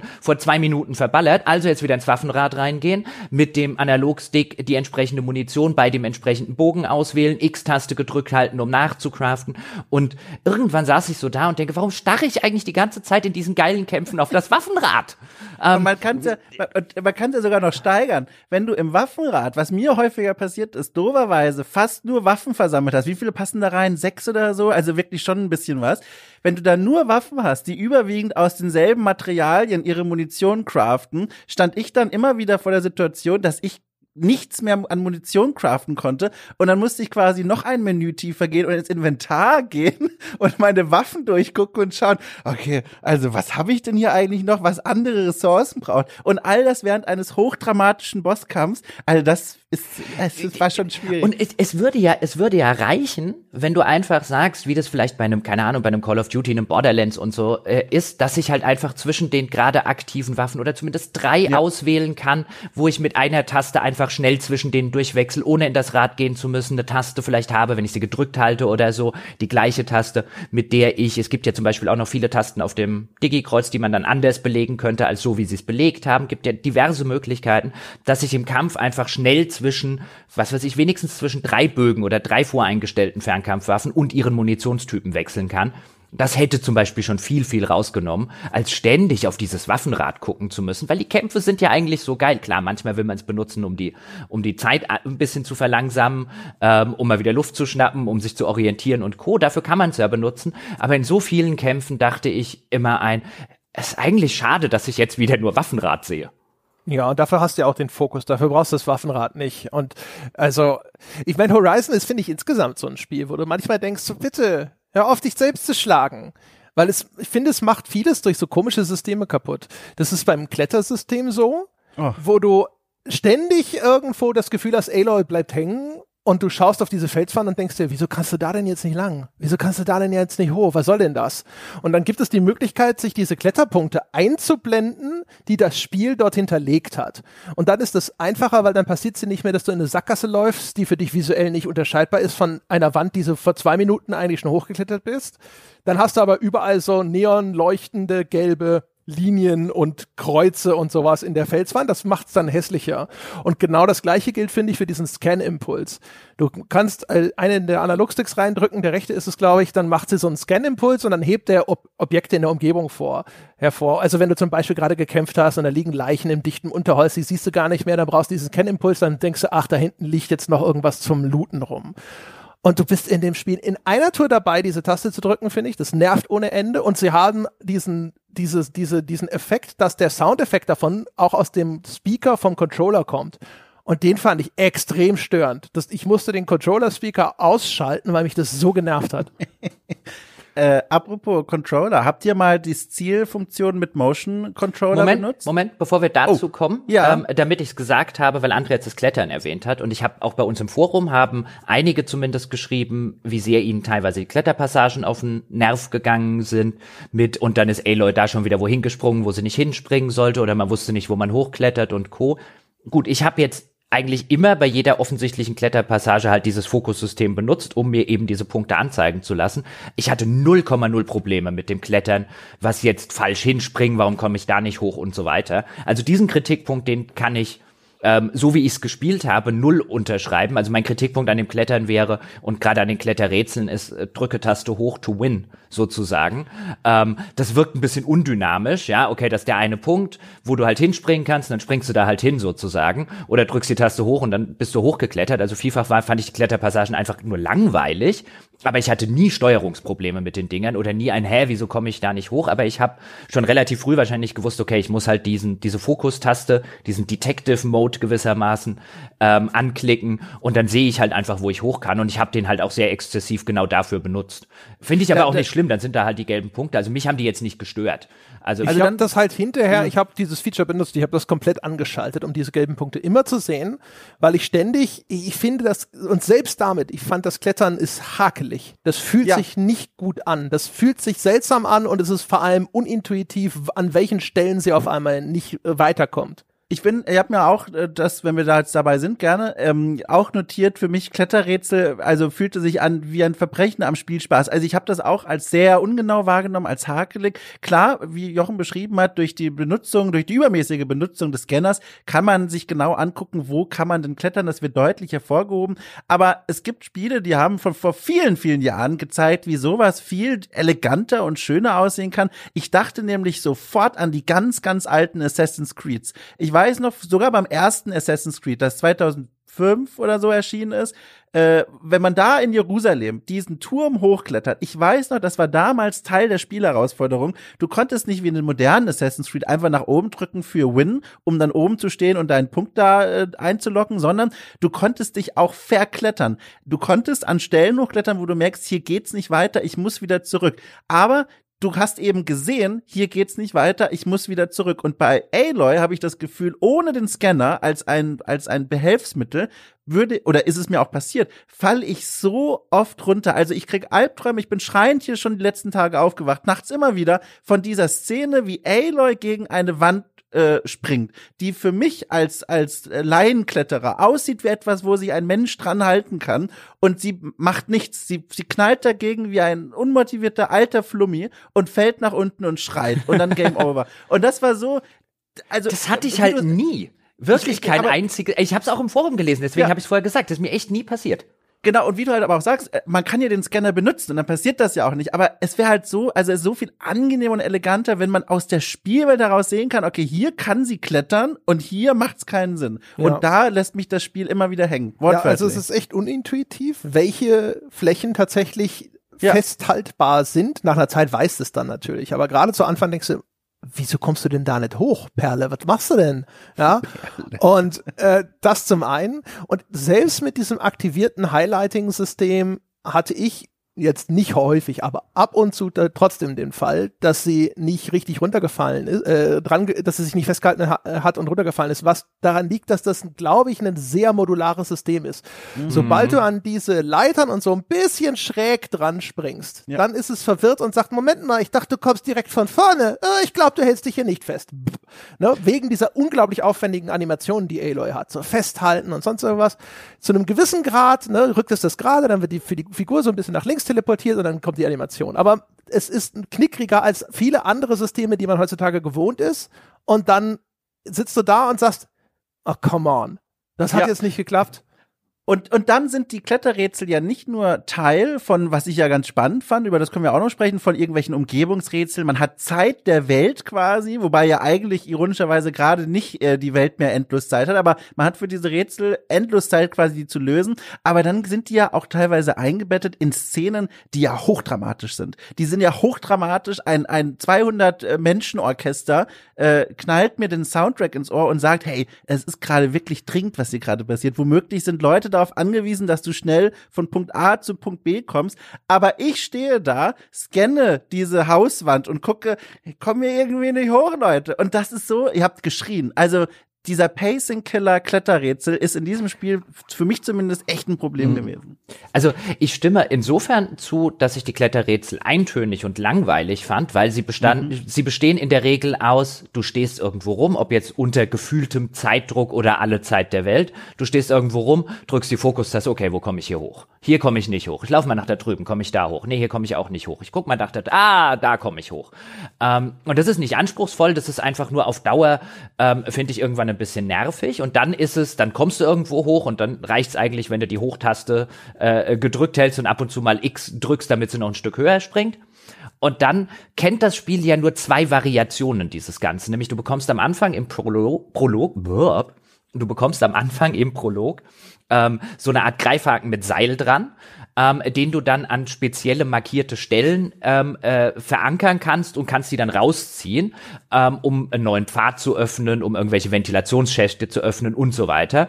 Und wie gesagt, das kriegst du im Prolog ähm, kriegst du dieses Tool vorgestellt und quasi so als Tutorial erklärt und danach benutzt es, benutzen alle Kletterrätsel entweder das oder sie benutzen eine Kiste, die rumsteht, die man mit diesem Tool ebenfalls zu sich ranziehen kann, weil sie zum Beispiel irgendwo ist, wo man so nicht hinkommt und die man dann verschieben kann, um auf die, um dann auf die drauf zu klettern und von dort an einen Punkt zu kommen, äh, den man vom Boden nicht hat erreichen können. Und das sind die beiden einzigen Variationen dieses ganzen Klettersystems und von vielen Kletterrätseln im Spiel, so dass es mir zumindest irgendwann ging wie ein, ah, es ist wieder ein Kletterrätsel. Oh, langweilig. weil ich weiß schon, wie es geht. Die einzige Frage ist nur, wo ist das Zeug? Ja, ja, das Ding ist, ich mag die Kletterpassagen an sich als Change of Pace, wo man ja. einfach mal durch irgendeine hübsche Höhle klettert und so. Und die Höhlen sind ja manchmal richtig geil. Ich glaube aber, es ist viel zu viel und ich, ich bin bereit zu wetten, dass wir das ne, zu einem Teil der Cross-Gen-Veröffentlichung verdanken. Ich wette, dass einige dieser Kletterpassagen sind eigentlich zum Nachladen für die PS4. Und deswegen ist es teilweise sehr überladen, wo du denkst so, warum muss ich denn da, wieso ist denn da jetzt schon wieder so eine Kletterpassage? Wo ich mir denke, das wirkt so blöde Design, dass ich glaube, es sind technische Gründe. Hm. Äh, man könnte ja auch fragen, wieso kann denn Aloy nicht einfach irgendwo hoch? Weißt du, es gibt ja Spiele wie Breath of the Wild, wo du buchstäblich wirklich alles, was du an irgendeiner äh, vertikalen Fläche siehst, auch tatsächlich hochklettern kannst. Dom hat schon Assassin's Creed erwähnt, das ja auch ein wesentlich freieres Klettersystem hat als hier jetzt in dem Spiel. Und das könnte ich mir ebenfalls vorstellen, weil insbesondere nachher noch auf die ganze Technik, Grafik und so weiter zu, äh, zu sprechen kommen, dass zum Beispiel diese Cross-Gen-Veröffentlichung einfach verhindert, dass man in ihrer Engine ein völlig freies Klettersystem eingebaut hat, weil die PS4 aus unterschiedlichen technischen Gründen ähm, das nicht gut genug handeln konnte. Nicht, weil sie das per se nicht kann, sondern wegen dem anderen Krempel, der halt in Horizon äh, Forbidden West sonst noch drin ist und dem ganzen technischen Niveau, dass man halt an irgendeiner Stelle hat Abstriche machen müssen in dieser Cross-Gen-Veröffentlichung und einer der Abstriche halt war, war, es gibt kein freies Klettersystem. Ich glaube, es liegt an den Animationen, dem Animationssystem. Ich, mir, ich weiß nicht, woher es kommt, aber das Ergebnis macht mich traurig. also freies Klettern hätte ich auch wesentlich ähm, interessanter gefunden, weil ich fand zum Beispiel, und das Spiel hat sehr, sehr viele, gerade in seinen Nebentätigkeiten, sehr, sehr viel Kletter Kram. Also wenn man jetzt Ruinen aus der alten Zeit begegnet, ist das in der Regel immer irgendeine Art Umgebungsrätsel mit ein bisschen Klettern und mit ein bisschen Kiste hin, hier, hier hinschieben und dorthin schieben. Es gibt einen weiteren Spielverlauf solche zehn Drohnen, äh, die man als Sammelkrempel einsammeln kann die immer irgendwo oben eine Art Kreis oder eine gewisse Route fliegen und immer ist die Frage, okay, wie komme ich da hoch, um an die Drohne zu springen? Es gibt zig Sachen, die halt in irgendeiner Form diese Umgebungs-Kletterrätsel erfordern. Und dafür ist das System halt einfach extrem eindimensional, wie gerade schon beschrieben, immer wieder die gleichen Sachen neu iteriert, ähm, wo ich mir echt wünschen würde. Also generell das ganze, das ganze Spiel wäre schon deutlich cooler gewesen mit einem einfachen freien Klettersystem, so à la Assassin's Creed zum Beispiel. Und ich könnte mir vorstellen, dass das was ist, was wir in Horizon 3, das sicherlich kommen wird, sehen werden, weil das fehlt dem Spiel einfach finde ich an, an, an vielen Ecken. Nicht an allen, aber an vielen. Ich begreife halt auch einfach ganz grundlegend, vielleicht führt das jetzt zu weit, aber nur mal noch so als Gedanke, die Faszination an Kletterrätseln, insbesondere in so einem Spiel wie hier, ich verstehe es einfach nicht. Also du hast schon erwähnt, es gibt dann zum Beispiel Areale, ähm, alte Ruinen von der alten Welt, in der man dann steht und man weiß, okay, da gibt's offenbar eine Tür, die wollen wir aufkriegen, dafür brauchen wir einen Schlüssel oder eine Schlüsselkarte, irgendetwas, was eine Schlüsselfunktion erfüllt und dann scannt man durch, durch die Wände durch und sieht zwei verfallene Räume weiter, befindet sich offenbar was Interessantes. Und dann ist die Aufgabe, den Kletterweg zu finden, wie kommt man da rein. Da kann man teilweise die Umgebung verändern, so kleine Kästchen mit so einem Greifhaken verschieben oder äh, Hindernisse überwinden auf eine kreative Art. Aber ich stehe da davor und denke mir, ich spiele jetzt hier gerade ein Open-World-Spiel mit einer wahnsinnig großen und auch sehr faszinierenden Welt. Und jetzt stehe ich aber stattdessen in diesem alten Hausmeisterhäuschen und versuche rauszukriegen, wie ich in diesen Raum zwei Türen weiter klettern kann, wo auch alles so verfallen aussieht. Also auch aus einer Immersion heraus denke ich mir, warum kann sie nicht einfach die Sachen kaputt machen oder ein Fenster wenigstens einschlagen? Und da sitze ich, wie gesagt, davor und frage mich, Kletterrätsel, für wen ist sowas eigentlich? Warum, warum, also macht das Spaß? Also ich bin jemand, der ab und zu Kletterrätsel schon ganz gerne mag. Krass. Und ich habe auch einige davon ganz gerne gespielt, weil ich die, dieses Ding mit so, hey, jetzt orientier dich mal im Raum, überleg dir, wie du da hinkommst, ja. Das Problem bei, ist, bei Forbidden West ist halt, dass das zu trivial ist, so wie es Jochen schon beschrieben hat. Nach einer Zeit sitzt du da und dann ist es eigentlich vor allem entweder erkenne den, die typischen Designelemente, meistens irgendwas, wo du diesen Ropecaster dranhängen kannst oder scanne halt rum. Und Ja. gerade rumscannen ist nicht das, worauf ich Bock habe in dem Moment. ja, rumscannen, mehr rumscannen hat dieses Spiel nie nötig. Ja, äh, ihr, t- tatsächlich, das war ja hier eigentlich nur ein Nebensatz. Ich hatte ja vor zweieinhalb Stunden gefragt, ob ihr den Motion Sensor benutzt habt. Das würde ich noch gerne kurz wissen wollen. Es gibt die Null. Möglichkeit ja zu zielen mit, ich habe schon eine Zahl hier eben gehört, eine sehr niedrige. Also äh, kurz für die, die es nicht vor Augen haben, es gibt die Möglichkeit, übrigens tief vergraben im Menü des Spiels, ähm, den Motion Sensor zu benutzen zum Zielen. Das heißt, sobald Aloy den Bogen spannt und zielt, reagiert der Bogen auf die Bewegung des Controllers und man kann so fein justieren.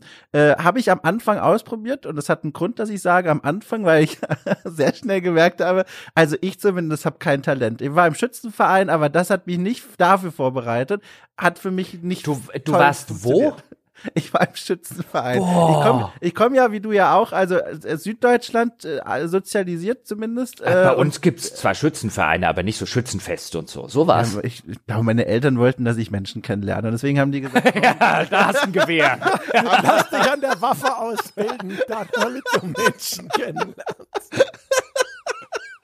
ja, jedenfalls, genau, also die, dieses Vorwissen hat mir nicht geholfen. Äh, Ich fand die Spielerei schön, aber ich, also habe ich nicht benutzt. Ich war nur mal Motion. Controls hasse ich schon seit Warhawk. Das hat für mich, glaube ich, noch nie funktioniert in keinem Spiel. Ich bin, ich, äh, ich bin da aber auch zu grobmotorisch in äh, solchen Ja. Sachen. Also ich habe es ausprobiert, äh, weil ich gelesen habe, dass es dieses Feature gibt. Das ist wirklich Ja. extrem gut versteckt und das Spiel sagt einem das nicht. Und man kommt Nee. jetzt vielleicht nativ nicht auf die Idee, einfach mal ein Optionsmenü nach genau so einem Motion Control. Also was es ist, ist, man zielt dann, indem man den, den PlayStation Controller bewegt. Ähm, und äh, das habe ich zum Beispiel, weil ich vorher angesprochen habe, bei Breath of the Wild zum Beispiel, gibt es auch einige Rätsel, ähm, die und einige Rätsel-Dungeons, die eben über solche Motion Controls funktionieren, wo man gewissermaßen den Dungeon bewegt und dann so eine Kugel, äh, wie so bei so einem, bei so einem Kinder äh, äh, Labyrinthspiel, das es früher zumindest, weiß nicht, ob es die Dinger heute noch gibt, wo man so einen Holzkasten äh, in die Hand genommen hat mit so einer Glasscheibe oder Plexiglasscheibe oben drauf und dann so diese Murmel vom Anfang bis zum Zielpunkt bewegen wollte. Sowas gibt's bei Breath of the Wild auch. Und ich bin da insbesondere am Con Controller auch viel zu grobmotorisch. Also ich kann noch nicht mal beurteilen, ob das Feature gut umgesetzt ist, weil für mich ist das immer ein Graus, dieses Feature zu benutzen. Ich habe es ausprobiert, gedacht, auch nettes Gimmick, ich brauche aber was anderes. Also es hat ja zumindest funktioniert. Da war ich ja schon begeistert. Also es hat funktioniert. Also es im, im Sinne von, es hat erkannt, ich bewege den Controller und setzt das auch für mein Gefühl sehr fein um. Also ich habe schon das Gefühl, ich kontrolliere hier einen Bogen, aber halt völlig unpraktisch. Also ich würde niemals wollen, einen Bosskampf oder irgendwas hier zu jagen in diesem Spiel mit dieser Funktion. Ja, also wie gesagt, ich habe es erst gar nicht ausprobiert. Ich wusste, glaube ich, auch bis du es gesagt hast, nicht, dass es das gibt, aber ich hätte es auch nicht ausprobieren wollen. Sehr gut. Eine Was- Sache, ja? die, ja, willst du noch was zum Thema? Ich würde zu einem anderen Thema springen. Zum Thema Gameplay oder? Nee, nee, also im Gameplay, aber wenn du jetzt. Ah, okay, dann, nee, dann springen sie los. Okay, okay. Weil, was mich noch interessieren würde, fandet ihr auch, dass über weite Strecken der ganze Loot in dem Spiel total unbefriedigend ist? Also das Spiel hat Massen an Loot. Und gerade natürlich für die ganzen Upgrades wirst du auch einiges davon gut gebrauchen können. Ich finde es aber generell, selbst wenn es mir dann hinter das Waffen-Upgrade freischaltet, aber das Sammeln von irgendwelchen Tierknochen oder sowas ist eher so, hm? aber vor allem, es hat tonnenweise von diesen Tresoren, wo du Wertgegenstände findest. Und diese Wertgegenstände haben alle irgendwie keinen Wert Bis, äh, bis relativ spät ins Spiel. Kommst du an mit so einem Tresor voll. Guck mal, ich habe alte Casio-Armbanduhren aus der alten Welt gefunden und alles so, ja, hier, fünf Cent. Als käme ich mit so einer Kronkorkensammlung da zum Pfandleier. Und es hat halt diese, diese Sachen, die es nach und nach freischaltet. Es gibt diese explodierenden Kristalle, diesen Red Glimmer oder was das ist. Und dann gibt's hinterher noch diese Metallblumen. Und die werden auf der Karte markiert, damit du hinterher da hingehen kannst und sagst, ah, guck mal, da habe ich noch nicht irgendwo eine Wand weggesprengt mit diesen roten Kristallen. Und dann kommst du da hin und da stehen da nur zwei von diesen Vorratstresoren. Und es ist so lame. Ich fand das so unerträglich lahm. Also, äh, ich bin da ganz bei dir. Inflation, ich habe sofort jedes Gefühl verloren für die Wertigkeit der einzelnen Ressourcen. Ehrlich gesagt, wirklich, äh, habe ich dann auch gar nicht mehr genau geguckt, was ich da wieder eingesammelt habe mit dem Klick auf äh, nimm alles quasi äh, und habe dann immer nur bei den Upgrade-Tischen geguckt, ob ich jetzt mittlerweile wieder genug beisammen habe. Aber es gibt zwei Dinge im, im, im, im, im, im Loop quasi, die mich hier sehr befriedigt haben, auf eine emotionale und irgendwie auch körperliche Ebene. Und zwar zum einen das wirklich angenehme Geräusch, wenn du so einen richtig fetten Lootberg äh, mit einem Klick einsammelst. Da gibt es so einen, ich kann es nicht nachmachen, aber so ein ganz tiefes bauchiges, so ein und das mhm. ist so, oh, oh, oh, ich habe hier was eingesammelt, richtig viel sogar, das ist gut. Und dann gibt's noch einen Satz von Aloy, der, glaube ich, vor allem für meine Generation unheimlich viel emotionalen Wert hat. Äh, Zukunftsunsicherheit, es lohnt sich ja auch keine Ersparnisse mehr anzusammeln, ist ja eh nichts mehr wert in ein paar Jahren. Und Aloy sagt dann folgenden Satz, send him to my stash. Und das ist so angenehm, wenn sie sagt, ich habe zu viel eingesammelt, ich schicke das zu meinem Stash, zu meinem Vorrat. Das hat mir so ein gutes Gefühl gegeben. Also die beiden Sachen gefielen mir sehr, sehr gut. Also beim, beim Loot, ich stimme erstmal André voll und ganz zu. Das, das, das Spiel hat wie fast jedes Open-World-Spiel dort draußen, insbesondere der modernen Bauart, insofern ein Loot-Problem, weil es dich zuscheißt mit Crafting-Ressourcen und so weiter aber sehr, sehr selten einen befriedigenden Loot am Ende einer Mission, eines Levels und so weiter. Es gibt Ausnahmen, gerade auch in Nebenmissionen, wo du ab und zu mal denkst, so, ho, hier habe ich jetzt mal einen echt coolen Bogen oder so gekriegt. Was ist denn mit dir los, Spiel? Das ist ja mal eine coole Ausnahme. Aber gerade das Zeug, was in den Leveln rumliegt, was man, wie André gesagt hat, teilweise erst sehr spät im Spiel eine Fähigkeit bekommt, um jetzt an anderer Stelle im Spiel oder an vielen anderen Stellen, die man schon gefunden hat, endlich weiterkommen kann, endlich dieses Loot aufmacht und dann liegt dort wirklich unbrauchbarer, zu diesem Spielzeitpunkt, unbrauchbarer Und da ist halt auch nichts, da ist, da ist so eine winzige Höhle dahinter, wo nur diese Kisten drin sind. Ja. Und du denkst am Anfang noch, ach krass, da ist noch ein Dungeon oder sowas. Nein, nein, da ist ein Scheiß. Aber, also ich habe mir das Spiel so ungefähr nach nach 20 Stunden aktiv besser gemacht, indem ich fast nichts mehr gelootet habe, außer diese Boah. Valuables. Ähm, ja, die es gibt. Denn, also ich habe quasi keine Supply Chest und äh, keinen Gegner und Co. mehr gelootet, weil ich so viel Zeug zu diesem Zeitpunkt hatte, und ähm, dann halt einfach nur noch diese Wertgegenstände gelootet habe, weil wenn du, es ist halt, liegt halt einfach so viel von dem Zeug rum, ähm, dann, dass ich, wenn ich die verkauft habe, hatte ich irgendwann von diesen Metallscharts, die es da im Spiel gibt, die da die Währung darstellen, 20.000 oder so. Das heißt, ich habe mir einfach, wenn ich Ressourcen gebraucht habe, sie beim nächstbesten Händler gekauft. Das ging wesentlich schneller. Und das Einzige, was ich dann irgendwann noch gemacht habe, war, wenn du gerade beim Upgraden von Bögen und Rüstungen ähm, verbrauchst du gerne besonders seltene oder besonders schwer zu kriegende Teile von besonders schwer zu killenden Viechern.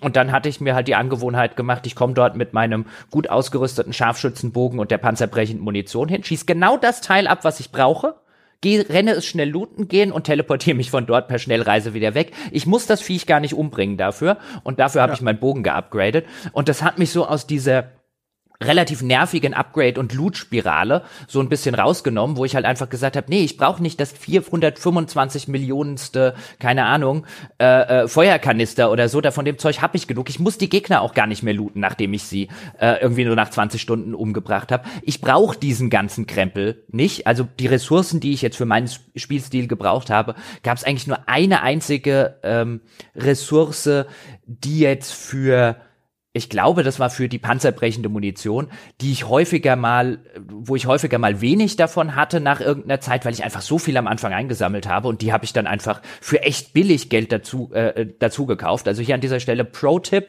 Sie können beim Händler oder bei vielen Händlern im Spiel gerade das Zeug, das Sie für das Allerweltscrafting wie Pfeile und so weiter ähm, also Spezialpfeile benötigen, kaufen sie viel besser beim Händler in großen Mengen für kleines Geld, anstatt das in der Spielwelt einzusammeln. Und dann macht man sich das Spiel angenehmer.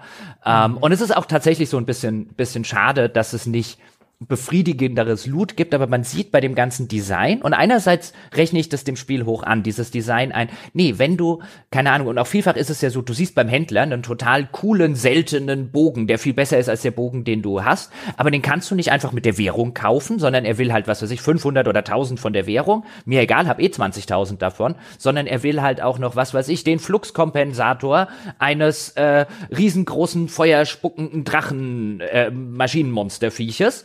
Ähm, und dann ist es ganz nett gelöst. Dann kannst du dir insbesondere, wenn du, wenn es um Upgrades geht, kannst du dir vom Spiel anzeigen lassen, äh, wo finde ich denn die notwendigen Kon äh, Komponenten Ja, und das dann wollte ich kannst du gerade halt sagen, hingehen. ist ein super Komfort. Genau, es ist ja. super Komfort-Feature.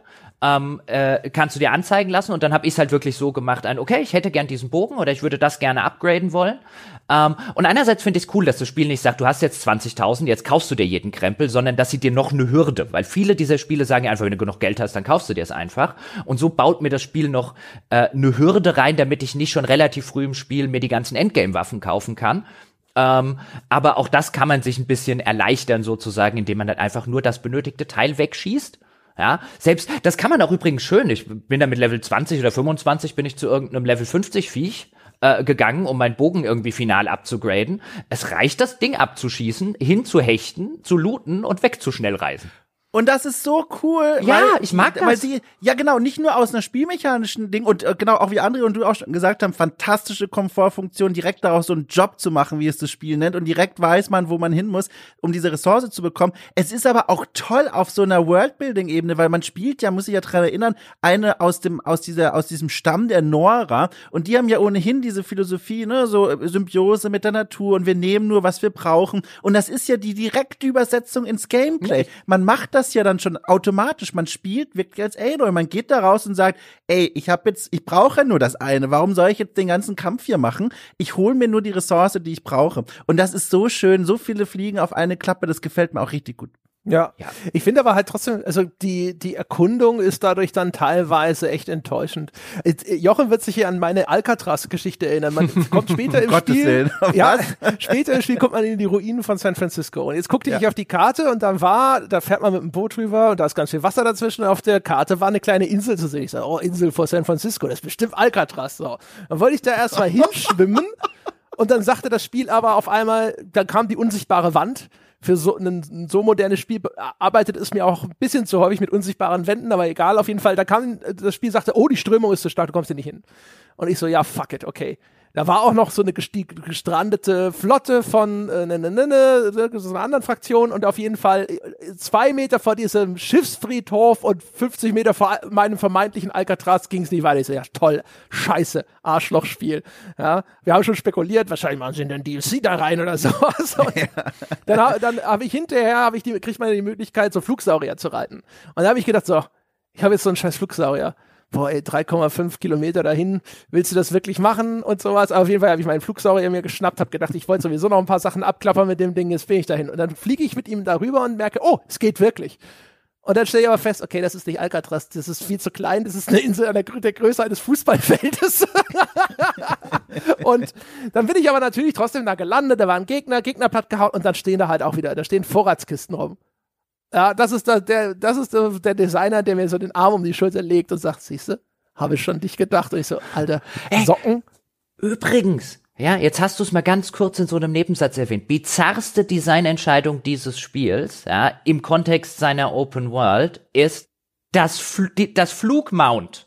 Schaltet es dir quasi kurz vor Ende der Hauptstory frei. Ja, weil es alle anderen Quests vorher sonst zu sehr zerhauen würde. Ja, aber also äh, ich kann mir schon verstehen, so wie das Spiel aufgebaut ist, ich habe mir sowas ähnliches gedacht, aber wenn du das doch, wenn du das Feature einbaust, ich kann jetzt auf fliegenden Robodinosauriern durch die Spielwelt gehen, schalt mir das doch nicht gefühlt zehn Minuten vor Ende des Spiels frei. Ja, Ich also bin- ich habe exakt das gleiche gedacht. Ich weiß genau, warum es so sein muss, ne? Weil ich habe danach mal eine Mission gemacht, da heißt es, ey, geh da hin und äh, untersuch das Funksignal. Und da war so ein ganzer Kletterparcours aufgebaut und ich so, Pfiffi, hochgeflogen, fertig, wieder runtergeflogen, aus die Maus.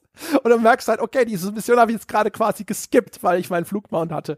Aber ich habe auch gedacht, also man könnte ja, ne, also die, ich weiß nicht, wahrscheinlich gibt's schon 25 Überschriften dieser Art, wobei, nee, nicht, wenn ich den Wertungsspiegel in, in Betracht ziehe, aber im Westen nichts Neues ist die naheliegende Überschrift, ne? Es ist halt extrem identisch zum Vorgänger. Und hätte man das Flugmount früher eingeführt und sein Spiel einfach so designt, dass es mit Flugmount gut funktioniert, dann hätten wir auch jetzt ein ganz anderes Spiel. Und es wäre geiler gewesen. Ja, aber auch, auch da würde ich jetzt sagen, ganz ehrlich, klar, ich verstehe das schon. Es gibt ja auch wieder diese Tall Necks oder die Langhälse, wie sie, glaube ich, mhm. auf Deutsch heißen, diese giraffenartigen äh, rumlaufenden riesigen Viecher mit der mit der Art Satellitenscheibe. Ja, die äh, laufen Ubisoft-Türme. Ja, genau, die laufenden Ubisoft-Türme, aber die nach wie vor viel cooler sind als jeder Turm. Ähm, und wo du halt auch Umgebungsrätsel, wie komme ich da jetzt hoch, um einen Teil der Karte freizuschalten. Und klar, sobald du das Flugmount äh, hast, wäre quasi, du skippst das ganze Umgebungsrätsel. Aber auch da würde ich sagen, so ähnlich wie jetzt vorher bei der Geschichte mit einem, wenn du realisierst, warte mal, ich muss den 20 Level über mir äh, befindlichen Gegner gar nicht umbringen, um an das benötigte Teil zu kommen. Ich kann es ihm auch einfach abschießen und abdampfen. Ähm, wenn das jetzt, ich würde ja auch nicht sagen, mach das nicht nach fünf Stunden oder nach zehn Stunden, aber wenn ich jetzt nach 20, 25 Stunden des Spiels über, weißt du, über irgendeine Möglichkeit, ähm, die ich mir dann auch selbst erarbeitet habe, mir dieses Mount freischalten kann, hätte ich das sehr befriedigend gefunden. Und dann skippe ich halt eins eurer Umgebungsrätsel. Ja, ich kann es ja immer noch machen, aber ich hätte es halt cool gefunden, tatsächlich dann sagen zu können, ein, ach warte mal, Tollneck, war, auf dich hochklettern, denkst du wohl, ich komme angeflogen. Ich, ich, ich finde sowas cool, wenn ein Spiel das einfach zulässt. Also ich, ich, ich höre euch zu und nicke und verstehe, wie ihr das meint. Ich persönlich bin froh, dass das Spiel mir das verboten hat ganz lange, weil ich glaube, das ist so ein bisschen wie als ich hierher nach Hamburg gezogen bin. Man lernt eine Stadt am besten kennen, wenn man spazieren geht, aber dann sitzt da halt doch mal hier in diesem Sammeltaxi drin und denkst, ja, beim nächsten Mal kann ich wieder spazieren gehen. Und dann äh, verfällst du so ein bisschen der, der, der Bequemlichkeit zum Opfer. Und ich weiß ganz genau, ich wäre ziemlich früh hier auf diesen Flugsaurier gestiegen und hätte ganz viel verpasst, weil ich einfach den kurzen Weg es, genommen hätte. Ja, aber, aber ich nehme doch die ganze ja. Kurzen Weg mit der Schnellreisefunktion. Was meinst du, was ich von diesen Schlafsäcken gekauft habe? Der Schlafsackhändler. Ja, das habe ich eben nicht der gemacht. Der setzt sich früh zur Ruhe, der geht mit 20 in Rente. Ihr habt den Schlafsack? Ja, okay, gut, guter Punkt. Aber okay, es, gibt, ich, es, ja. es, gibt ja auch was zwischen nach fünf Minuten freischalten und fünf Minuten vor Ende freischalten. Also da liegt ja noch eine Menge. Allerdings. Äh, das stimmt allerdings. Ich muss auch ganz kurz, wir, wir, wir, ich, wir sind eigentlich jetzt schon weggekommen, aber jetzt muss ich noch mal ganz kurz noch was sagen, weil das ist was, was mir persönlich noch ein bisschen das Herz gebrochen hat, als wir beim Loot zu, zu, äh, gesprochen haben. Eine Beobachtung, die ich gemacht habe, äh, was ich sehr schade finde. Die Valuables, die wir schon angesprochen haben, die ganzen Überreste aus der alten Welt. Ich habe fast das Gefühl gehabt, das ist ein Bug oder da gibt's irgendwie noch ein Problem, das wird noch nachgepatcht, aber ich befürchte fast, es ist nicht so. Und zwar, die haben alle das mehr oder weniger gleiche Asset, mit dem sie im Menü markiert werden. Also du kannst die dann, klar, die haben alle einzelne Symbole, so Goldsteinchen und Ingots und irgendwie alte Uhren oder was. Aber wenn du die dann auswählst im Inventar, dann werden die nicht dargestellt, sondern die bekommen dann einfach nur ein Symbol. Das ist dann so ein voller Rucksack. Und ich weiß noch im Vorgängerspiel, da konntest du Valuables finden, die du dann sogar als 3D-Modelle drehen konntest. Das waren dann so alte Tassen zum Beispiel. Ich habe einen ganzen Artikel damals geschrieben über die Tassen im Spiel und wie faszinierend ich das finde. Die hatten Druckmotive drauf, die hatten Abnutzungserscheinungen und hier, das hat mir total gefehlt. Also wirklich das, was das Spiel genannt hat, oh, Reliquien aus der alten Welt, wo du dann als Spieler, Spielerin aus, der, aus dem 21. Jahrhundert das siehst und weißt, aha, das sind einfach nur Schlüssel oder Tasten. Das ist verloren gegangen. Das fand ich sehr schade. Und sie haben äh, zwei, mindestens zwei unterschiedliche Wertgegenstände, die man eintauschen kann bei bestimmten Händlern gegen ja. seltene Ressourcen. Die werden in diese Wertgegenstände-Kategorie reingeschmissen, wo es dir sehr leicht passieren kann, dass du sie einfach mitverkaufst, weil du denkst, ja. okay, Wertgegenstand, Wertgegenstand markiere ich zum Verkaufen. Und die haben nur unten einen leicht unterschiedlichen Text, weil bei den anderen steht, lässt sich halt gegen Scherben verkaufen, also die Währung im Spiel, und bei denen steht halt, lässt sich gegen Scherben verkaufen oder bei bestimmten Händlern eintauschen. Und das ist eigentlich Blödsinn, die da reinzuschmeißen, wo sie der Spieler leicht ungesehen mitverkaufen kann. Ach, was hätte ich denn da eintauschen können? Bei diesen Bauvertragsleuten, da kannst du hingehen und die haben halt so super Legendary Rare Ressourcen, die kannst du halt für diese Metallblöcke dann eintauschen. Ach, für diese Bronze Ingots ja, ja. und so. Ach, guck. ja, das sind nee, so die habe ich immer unbearbeitete Metallblöcke sind das. Ja. Oh. Alles verkauft. Aber den, den, den, äh, also das ist eine dieser Nebentätigkeiten bei diesen, bei diesen Schrottsammlern sozusagen. Da habe ich die Anfangsquests gemacht und die danach links liegen lassen. Ich habe einen hab ich komplett leergeräumt, weil ich halt genug wollte, um mir meine seltene hier Flutsch, Glitscher, Rückenkamm, Dingsbums zu besorgen, die ich für meinen Bogen-Upgrade brauchte. Hat einfach oh. hier. Oh, das hab ich hatte das zugehörige Tier zu dem Zeitpunkt noch nie gesehen. Und ich dachte so, okay, bevor ich jetzt über die Karte irre und gucke, wo so ein Flutschglitscher rumläuft, also es war ein, weiß ich nicht, Flutschreiter oder sowas, dann Ja, den, das habe ich auch gebraucht. das. Genau, das habe ich auch. Das war irgendwie ein Tidal, irgendwas heißt es auf Englisch, wo ich es jetzt gespielt habe. Und habe ich mir gedacht, Tidal, ja, Flut jetzt im Deutschen, er wird wohl irgendwo an der Küste sein. Und dann habe ich meinen meinen getreuen Charger, ja, mein getreues Reittier gerufen, habe gesagt, wir werden jetzt die nächsten 20 Minuten in Richtung Küste reiten. Und zwar sehr schnell, damit uns die ganzen Gegner Genau nicht darauf umhauen. hatte ich keinen Bock. Ich, ich, ich weiß zwar nicht, wo die Küste ist, aber irgend, wenn ich nach Westen reite, wird sie irgendwann kommen. Ja, und dann habe ich den, den, den Flutglitscher. Ist dann irgendwann, dachte ich, aha, das sieht nach Flutglitscher aus. Und das war dann auch ein Flutglitscher, als ich endlich an der Küste angekommen bin. Und dann war der Flutglitscher irgendwie Level 374.000 und ich irgendwie Level 20 oder so. Und da habe ich gesagt, hier, getreue panzerbrechende Munition. Ich brauche ja vom Flutglitscher hier irgendwie nur die Flutglitscher-Kralle. Ja, die wird weggeschossen. Ja, dann wird sie sehr schnell gelootet und dann nichts wie Schnellreisen.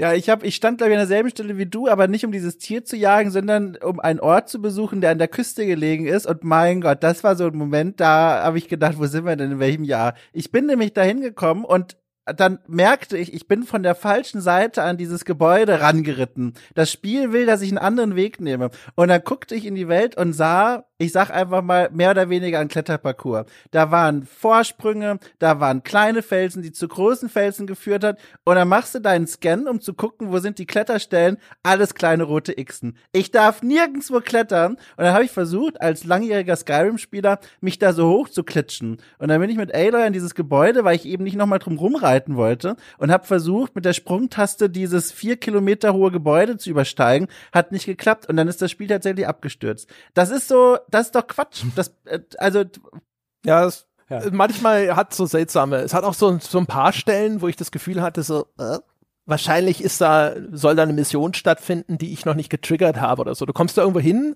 das sieht erkennbar aus, da ist wie- wieder der komplette Abenteuerspielplatz aufgebaut.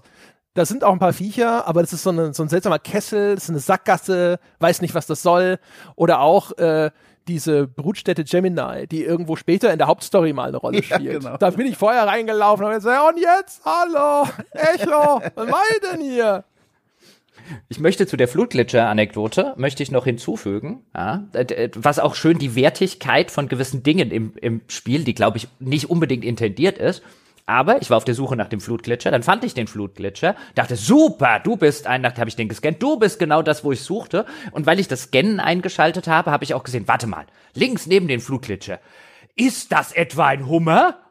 Es ist ein Hummer, juhu, ich brauche drei Hummer, um, äh, Hummer, um einen größeren Köcher zu craften. Ja, und dann war Flutglitscher, zu dir komme ich gleich, der Hummer muss dran glauben. Ja, der, ich habe mich so über den Hummer gefreut. Weil größerer Köcher gleich mehr Pfeile. Ja, das war so ein, oh Gott, das ist viel wertiger als die Waffe des Flutglitschers. Ja, ich habe auch mit großem Bedauern immer so, tut mir leid, Bunny, aber ich brauche, Papa braucht eine größere Tasche. ja, das ist, weil das halt wirklich, äh, deswegen, das fand ich halt das, das, das Wertigste für mich an dem ganzen Spiel waren halt die größeren Köcher, weil es die Zeit minimiert, die du in dem Waffenrad, das wir vorhin angesprochen haben, äh, verbringen musst, weil je mehr Pfeile ich im Köcher habe, desto länger dauert es, bis ich das Waffenrad aufmachen muss, um neue Pfeile nachcraften zu können. Das war das wertigste Upgrade für, ähm, es gibt zwei unterschiedliche Pfeileköcher oder sogar vielleicht drei. Ich habe diesen, diesen Kriegsbogen so gut wie nie benutzt. Also für die Bögen, die ich hatte, gab es zwei unterschiedliche. Und es war halt jedes Mal, wenn ich diesen, diese Tiermaterialien endlich zusammen hatte, die du für das Köcher-Update benötigst. Und das ist echt nervig, dieses kleine Viehzeug irgendwo in der Weltgeschichte zu suchen. Aber jedes Mal, wenn ich die hatte, ja, also das, das Umbringen von drei, äh, von drei Lobstern, ja, war ein, ein, ein, ein größerer befriedigender Moment, als jedes, jedes Monster in dem Spiel umgebracht zu haben. Verstehe auch gar nicht, also wie ist das denn? Also warum gibt's denn in dieser Welt jetzt auch noch diese kleinen Tiere? Also wie überleben die denn da? Und, und also die, die fühlen sich an wie ein Fremdkörper, finde ich, beim Spielgeschehen. Dieses, die ganze Zeit hat man mit diesen Robo-Viechern zu tun und scannt die nach Schwachstellen ab. Und dann heißt es, ja, um jetzt deinen Köcher zu vergrößern, ignorieren wir alles, was du schon gesammelt hast. Dafür brauchen wir zwei Waschbärenfälle. Und dann gehst du da los und schießt mit deinem Jagdbogen plus 10 auf so einen armen Waschbär, der fliegt dann durch die Luft, weil weil du ihm diese riesen Jagdpfeile durch die Schädelplatte jagst und dann trägst du diese Tiere zurück. Das fühlt sich irgendwie an. Habt ihr auch das Gefühl, wie so ein Fremdkörper aus so einer aus so einer halt- Worldbuilding-Perspektive? Ist halt so, ist halt so gamey. Ich habe mir auch gedacht, Ja. ja. bau mir halt einen Metallköcher. ja, eben, was soll das denn? Metall habe ich wirklich genug. Waschbären jagen, also was? Ja, es ist, es ist halt aus so einer, also wenn die, wenn man jetzt, wenn man jetzt so ein bisschen auf der, auf der, auf der, auf so einer Worldbuilding Glaubwürdigkeitsebene argumentiert, ist halt so interessant, ja, dass in, in dieser Welt äh, gewissermaßen, was weiß ich, der Benzinkanister eines tödlichen Monsters, ach komm, da hast du fünf Millionen, hier, der ist nix wert, ja, aber die Feder von, die verdammte Feder von einem Geier, hui, holla die Waldfee. Und es gibt echt viele Geier in dieser Spielwelt. Sowas gibt's dann auch bei keinem Händler, ja. Jeden, jeden Hauptprozessor eines Flutschglitchers oder sowas, den haben sie im Programm. Aber was? Nein, den, den Vorderfußknochen eines Hasen? Mein, mein Stamm aus Jägern hat das noch nicht fertiggebracht. Das kann ich dir nicht verkaufen. Ja, ich wollte, einen Lachs willst du? also, Fisch oder was? Ich frage mich auch, was die essen. Ja, also angesichts der Tatsache, dass offensichtlich Hasen, auch wenn sie in der, in der Wildnis irgendwie äh, äh, im Dutzend billiger rumlaufen, aber dass ihre Felle zum Beispiel so extrem selten sind, dass sie beim Händler, wenn er die überhaupt irgendwann mal hat, auch vergleichsweise teuer sind im Vergleich zu den anderen Ressourcen, fragt man sich, was essen die eigentlich den lieben langen? Das Hase kann es ja nicht sein oder Waschbär. Regionalen oder Eintopf Wildschwein. anscheinend. Ja. ja. Aber Ja, das ist aber echt da sind wir ja eigentlich jetzt so langsam Richtung Story, ne? Also, Ja. ich, Ja, also ein, ein, eins, Ja. hat, eins hätte ich noch, äh, einfach auch, weil ich es in der Viertelstunde gesagt hat. Wir haben jetzt noch wenig über das äh, Progressionssystem in den Skillbäumen. Es gibt ja unterschiedliche Skillbäume in dem Spiel. Ich hatte es ja vorher schon erwähnt. Und ich muss zwei Sachen sagen, nämlich eine Sache, ich habe die ein bisschen kritisiert in der Viertelstunde und zumindest im weiteren Spielverlauf kamen einige echt coole Fähigkeiten noch dazu. Also die Bäume sind mir immer noch zu voll mit äh, Krempel, den ich halt irgendwann freigeschaltet habe, einfach nur weil ich Skillpunkte, keine Ahnung, 30 Skillpunkte hatte und nicht wusste, was ich sonst damit machen soll. Es gibt so ein paar Sachen, die ich relativ cool fand, insbesondere in dem Fernkampfbaum. Ähm, Im Englischen heißt es Triple Notch, also dass du drei Pfeile ähm, äh, statt einem Pfeil verschießt und dann ähm, benutzt du quasi den, rufst du sozusagen den, den Bogen auf und dann drückst du die R1-Taste und dann lädt Elon einen zweiten Pfeil und dann lädt sie irgendwann einen dritten Pfeil rein, wenn du die ein paar Mal drückst und das dauert halt ein bisschen. Also das musst du halt auch im, im Kampf in einer Situation machen, wo du sozusagen ein paar Sekunden lang Luft hast. Aber das ist eine unheimlich befriedigende Fähigkeit, finde ich, drei Pfeile in so einen Gegner reinjagen zu können. Macht dann auch schön dicken Schaden und so. Da gibt's schon einige Sachen, die, die auch in den Skillbäumen interessant sind, das zumindest der Vollständigkeit halber. Und ich möchte sagen, es gibt einen ganzen Skillbaum, der sich mit den Maschinen beschäftigt, insbesondere, dass die Reitmaschinen, die man machen kann, äh, die, die, die Maschinen im weiteren Spielverlauf kann man mehrere Maschinen ähm, overriden, äh, oder überschreiben, heißt das auf Deutsch so? Ich weiß es nicht, aber mehrere Maschinen sozusagen übernehmen, die dann eine Zeit lang für einen kämpfen oder man kann gar auf denen reiten. Das Reiten an sich ist nicht verknüpft mit dem Skillsystem, aber zum Beispiel man kann auch auf einer reitenden Maschine kämpfen und dann macht die in dem Skillsystem mehr Schaden und Co. Und das ist der ganze Skillbaum mir tun die Leute so leid, die die letzten drei Jahre ihres Lebens die, damit verbracht haben, diesen Skillbaum und diese ganzen Fähigkeiten zu designen, weil, weil ich habe nicht einen Punkt da rein investiert. Da guckst du so drauf und denkst, oh, ihr armen Kerle, die ihr das gemacht habt, weil, also es wird da draußen bestimmt Leute geben, die diesen Skillbaum benutzen, teilweise sogar exzessiv, aber der ist so, ich finde, so für, aus meiner Perspektive ist der so auf den ersten Blick, diese ganzen Animationen, die da reingewandert sind und die, die, die ganze hinter die Kulissen Zeug dafür, dass ich nun wirklich drauf gucke und denke, nee, Also ich habe, ich, ich staune zu hören, dass du so viele Skillpunkte da offenbar äh, ungenutzt hast rumliegen lassen. Ich habe bei mir nämlich wohlwollend für mich selbst festgestellt, das ist so ein Spiel, da freue ich mich richtig, wenn ich ein paar Skillpunkte zusammen habe, weil ich auch das Gefühl habe, zumindest auf dem mittleren Schwierigkeitsgrad, ich bin ganz dankbar eigentlich für jede neue Fähigkeit, die ich da auf meine Waffen draufschrauben kann, die ich bekomme. Ich habe damals, ich musste immer wieder dran zurückdenken, habe ich, äh, glaube mit andere über Assassin's Creed oh, war es jetzt Origins, Odyssey, eins davon gesprochen. Und da habe ich äh, das, das die Skillpunkte verglichen mit Sunnyfair-Gutscheinen. Die bekommst du so bei der Tankstelle, wenn du das Klo benutzt. Und eigentlich willst du nichts kaufen, aber du hast halt das Ding jetzt und denkst dir, mein Gott, jetzt kaufe ich mir halt irgendwas davon, bevor das im Auto irgendwie im Handschuhfach rumliegt. Und so fühlte sich das bei Assassin's Creed an. Da habe ich echt keine Lust gehabt, Punkte auszugeben. Und hier immer gefreut, immer gefreut, weil ich dachte, guck mal, jetzt kann ich hier meiner Häcksler Handschuhe da einen neuen Waffenmodus drauf machen. Schön, freut mich. Ja, Also ich, hab, also- ich, fand, die, ich fand, es gab dann schon einiges in den Skillbäumen, das cool war oder auch nützlich war. Aber das hatte sich vergleichsweise schnell erschöpft. Und am Schluss habe ich dann wirklich, teilweise war ich dann ganz froh, weil ich dadurch erst manche Sachen ausprobiert habe, weil ich dachte, ich weiß nicht, wohin mit meinen Skillpunkten. Also mache ich halt was mit diesem komischen Resonanzstoß-Scheiß und habe dann hinterher festgestellt, dass ich das eigentlich, dass ich das ganz cool finde. Aber es war halt wenig dabei, wo ich dachte, yeah, geil, sondern es ist dann so Zeug wie, du kannst eine Area of Effect Pfeilsalve abschießen. Und ich dachte so, brauche ich nicht. Ja, das, so, so ging's mir Na auch. gut. Also irgendwann, gut.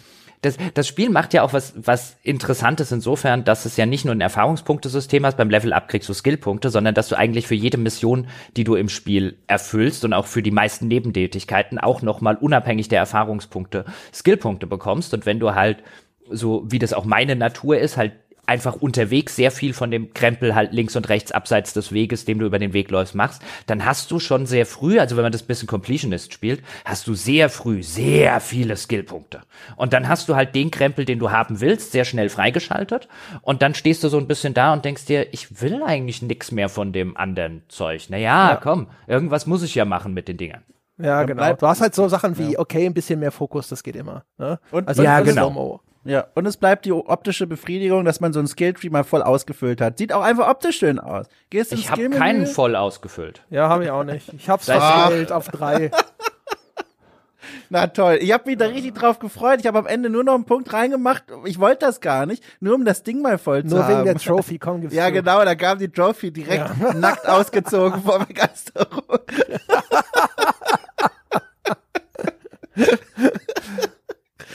ja, okay.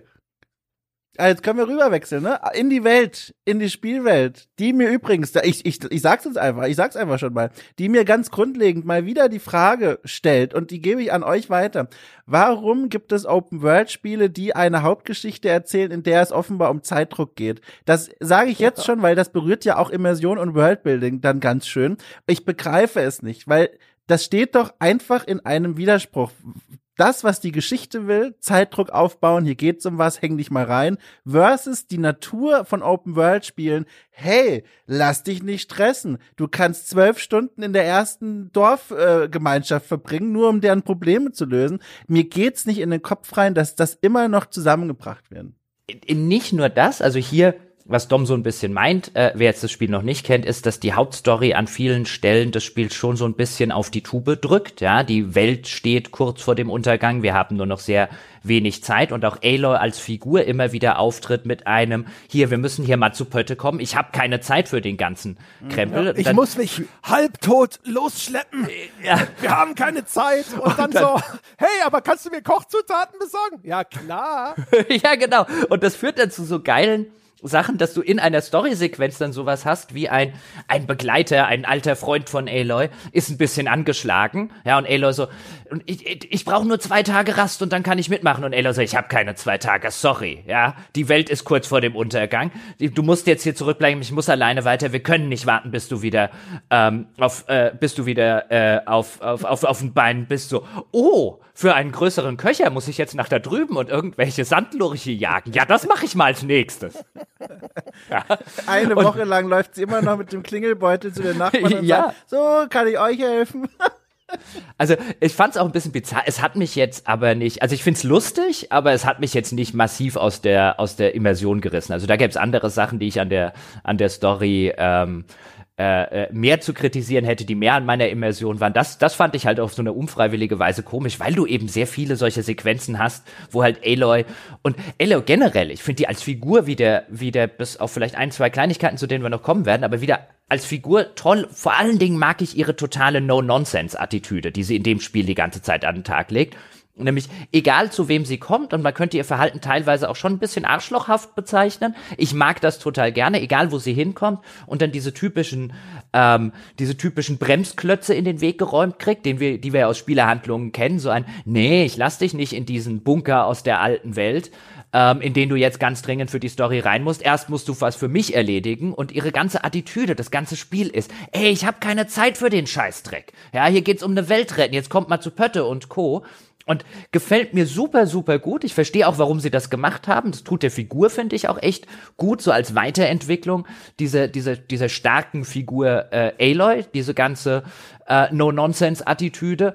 Ähm, es passt auch zur Erzählung, die sie machen, aber es beißt sich halt schon, und das finde ich halt ganz lustig, eben in so vielen Szenen, ähm, mit der Tatsache, dass bevor ich da überhaupt hinkam und Aloy jetzt einen auf, wir haben keine Zeit für den Scheiß, äh, mache, ich die letzten 20 Stunden nur Scheiß gemacht habe. Ja.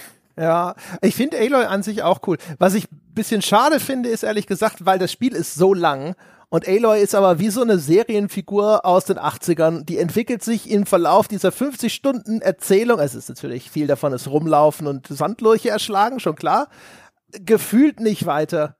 Sondern das Ach. ist irgendwo, was ist denn der Character Arc von Aloy hier so, ja, rettet halt wieder die Welt naja, aber da würde ich zum Beispiel dolle widersprechen. Also die, ich finde, das Spiel erzählt äh, im Vordergrund sogar die Entwicklung von Aloy von einer Person, die ganz offensichtlich Probleme hat, nähere Bindungen zuzulassen, bis zum, also, also ohne zu viel zu verraten, bis zur Entwicklung zu einer Person, die diese Freundschaften genießt. Das Spiel beginnt ja sogar, dass sie damit konfrontiert wird äh, von von alten Begleitern aus dem ersten Teil, dass sie nach dem großen Sieg äh, am Ende des ersten Teils abgehauen ist, weil sie natürlich sofort andere Dinge im Kopf hatte, worum sie sich kümmern muss. Sie musste direkt dieser Katastrophe nachrennen, um die es dann in Teil 2 geht. Äh, und, und damit wird sie konfrontiert und da gibt's ja sogar Konflikte. Und ganz am Ende, jetzt ohne jetzt irgendwie auf Spoiler einzugehen oder sowas, gibt's Szenen, die das dann ganz weit in den Vordergrund rücken und, und zeigen, beginnt, das zulassen zu können. Und das ist was, was sich da durchzieht. Genauso übrigens auch, auch das ist, finde ich, eine Entwicklung, die sie durchmacht.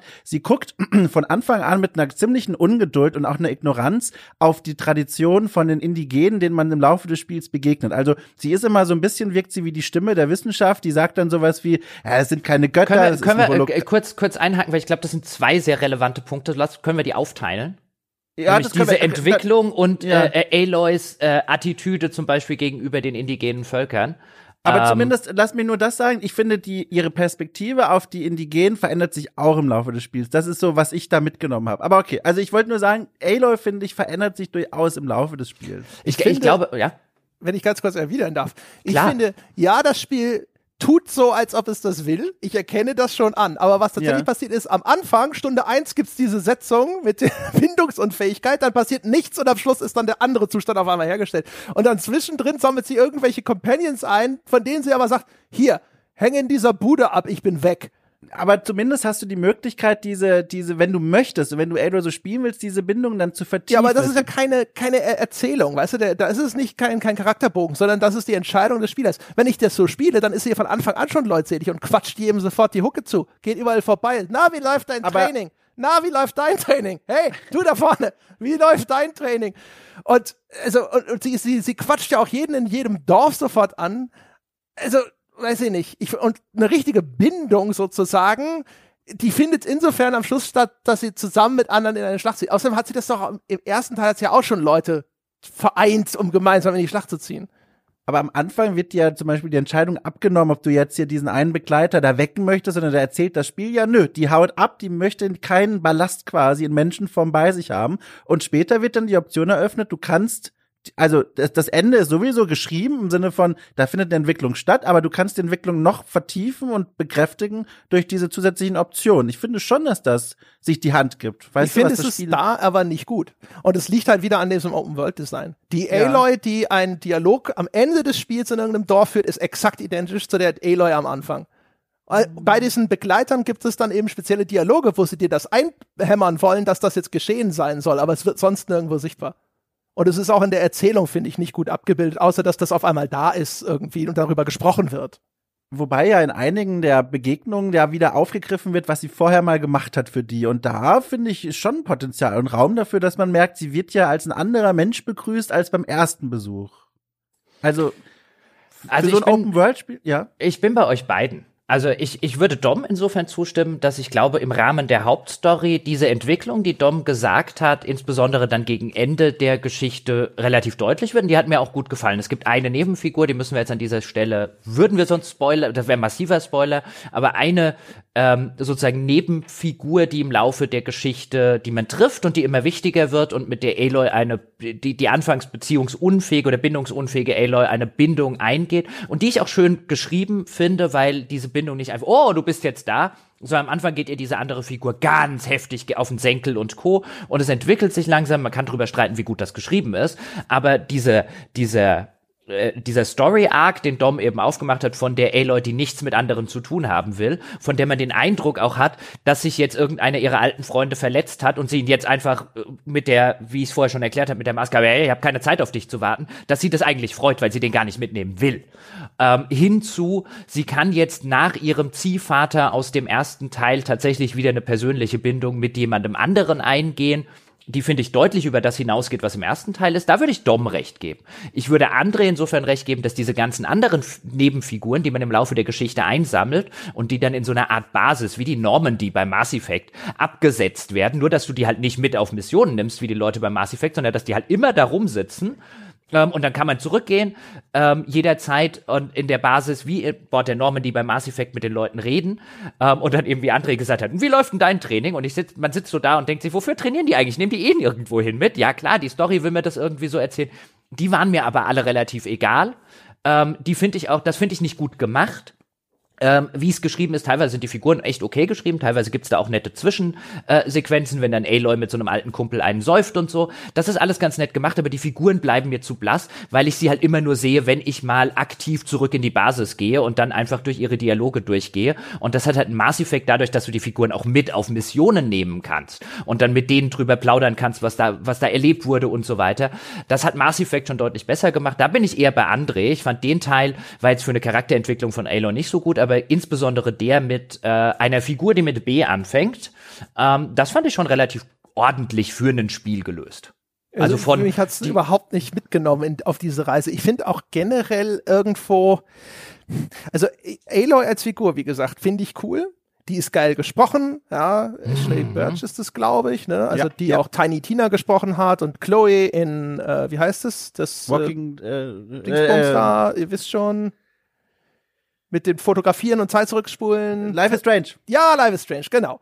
So. Also super vertont, gut gemacht, tolle Mimik und so weiter, sympathische Figur. Ich finde, woran es halt auch krankt, ist, dass die Welt zu sehr jetzt wieder dem Spieler und Aloy zu Füßen liegt. Ah. Also normalerweise hast du, finde ich, ja Konflikte dadurch, dass Leute äh, so äh, zum Beispiel Aloy, ne, die wird ja geschildert als jemand, der dieses äh, völlig kompromisslose Wertesystem hat. Das wird ja am Schluss mal auf die Spitze getrieben. Da gibt's einen Plan, der gefällt ihr nicht und der wird jetzt anders gemacht, auch wenn das Schicksal der Welt auf dem Spiel steht, weil sie ihre Werte nicht kompromittieren will. Und das klappt aber immer. Und ich finde halt, es gibt, das, dadurch bleibt der Konflikt halt immer so flach, weil Aloy nicht nur so ist, wie sie ist und dann in der Hinsicht auch stur ist, aber sie kommt damit halt immer durch und das geht immer.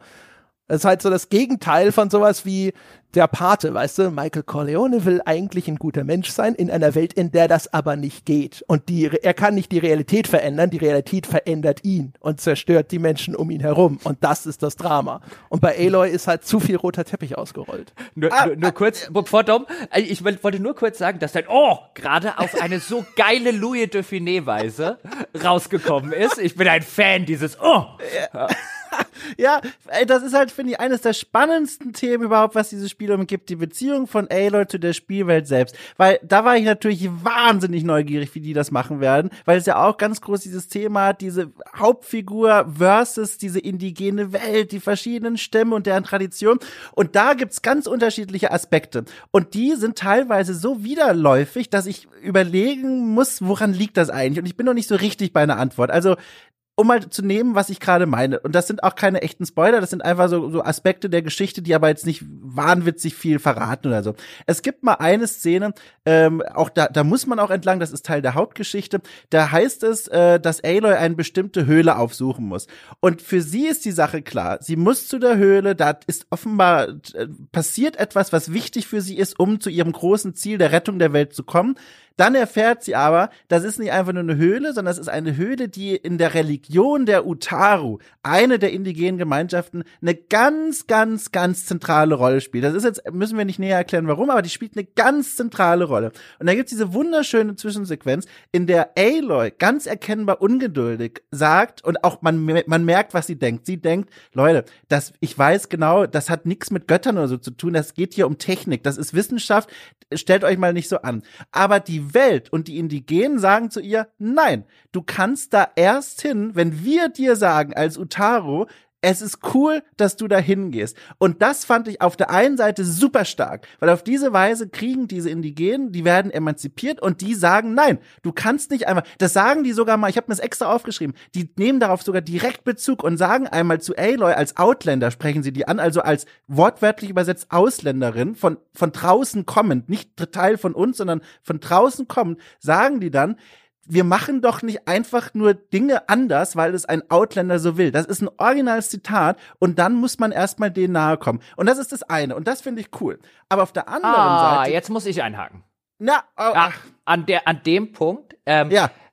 Ist das wirklich eine Emanzipation des indigenen Volkes? Weil ich würde argumentieren, im Kontext der Handlung ist es das Gegenteil einer Emanzipation, weil wir Warum? als Spieler im, zusammen mit Aloy wissen, dass das, was sie gerade von uns verlangen, einfach auf Basis von Ignoranz geschieht. Denn sie verlangen das von uns, weil sie eben in einem Irr, in dem tatsächlich, also ich meine, das erklärt die Geschichte, ja. Es ist ja ein Irrglaube, dem sie anhängen. Sie denken ja, dass diese, diese Maschinenwesen seien Götter und wir zusammen mit Aloy wissen, das stimmt nicht. Und sie zwingen uns jetzt zu einem religiösen Ritual, um in der Geschichte weiterzukommen, von dem wir wissen, dass es Bullshit ist.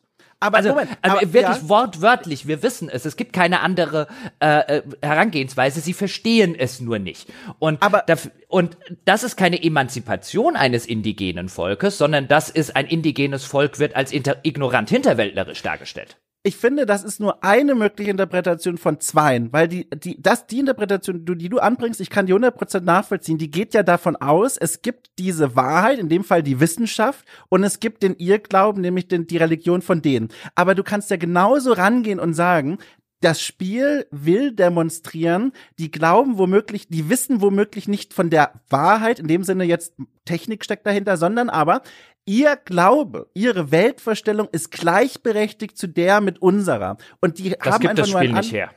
Ich das musst schon. du mir anhand des Spiels belegen. Wo, Na, wo, gesagt, wo argumentiert das das ein einziges Mal? Nämlich naja, am Ende hat Aloy immer recht. Aloy muss das immer tun, weil wenn Aloy das, wenn Aloy diese Sachen, wenn Aloy einfach die Gebräuche dieser Welt respektieren würde und sagt, okay, dann ist das so, wie ihr das macht, wäre das Spiel nach fünf Minuten rum. Ja, ich würde auch sagen, Aloy hat ein Jack Bauer Problem, der Held der äh, Fernsehserie 24, der regelmäßig Leute foltert. Und, äh, ja, und das Schicksal der Welt steht auf dem Spiel. Atombomben sind in Los Angeles und so weiter. Und das Problem ist, Jack Bauer hat immer recht. Er kriegt hinterher, weil er sie foltert, aus ihnen die entscheidende Information, um Millionen von Menschen zu retten. Und das ist das Problem an der Geschichte ich, ich finde eben genau, also es gibt diese Momente in dem Spiel, da bin ich voll bei euch. Da, das war nicht das, was ich mit dem andererseits einleiten wollte. Da gibt es dann eine Stelle, wo sie im Grunde den kompletten, die kulturelle Identität eines anderen Stamms wortwörtlich wegbombt, um sie quasi auf ihren eigenen Pfad zu bringen, was sowas von. Und die also, dann auch alle sofort auf Linie gehen und sagen, ja, du hast unseren, unseren Schutz zerstört vor dieser Welt. Jetzt schließen wir uns an wo einige sogar sagen, ja, also ehrlich gesagt finden wir ganz gut, was du gemacht hast, wo das sofort moralisch, wo das moralisch sofort eingefangen wird und gesagt wird, es war schon ganz gut, was du gemacht hast. Da bin ich ganz bei euch, das ist halt äh, schwach. Das ist, das, das ist wirklich schwach geschrieben und schwach gelöst. Aber gerade die Szene mit diesem Utaro, ich finde, da wird ganz klar, also so habe ich das gelesen, aufgemacht, du musst dich auseinandersetzen mit unserer Welt anschauen, bevor wir dir geben, was du willst. Ja, aber das ist, das ist keine, äh, äh, das wäre interessant, wenn es denn tatsächlich darum geht, dass Aloy daraus nur, aber es ist ja nur ein Bremsklotz. Es ist ja nicht, dass Aloy äh, aus dieser Sache in irgendeiner Form etwas mitnimmt und etwas lernt und vielleicht äh, einen, einen, einen, einen Bonus hat für ihre ganze Handlung und dann irgendwie realisiert, oh, weißt du was, ich war da vielleicht schon ein bisschen überheblich denen gegenüber. Es ist ja schon was dran, was die sagen, sondern es ist einfach nur ein Bremsklotz, den dir das Spiel im Kontext der Handlung serviert. Und das ist Übrigens, um einen Schritt zurückzugehen, das ist, finde ich, mein großes Problem, oder das nicht ganz so große, aber das, das, das entscheidende Problem bei Aloy ist, dass sie irgendwann zwischen Teil 1 und Teil 2 von einer jungen Frau, die ja auch in so einem Stammesumfeld auf, äh, aufgewachsen ist. Und die wir in Teil 1, ist eine der großen Stärken von Teil 1 ist, wir begleiten Aloy, die vor fünf Minuten noch nicht wusste, was ein Auto ist und plötzlich irgendwelche Hologramme guckt, Ende der Welt mit irgendwelchen Maschinenwesen.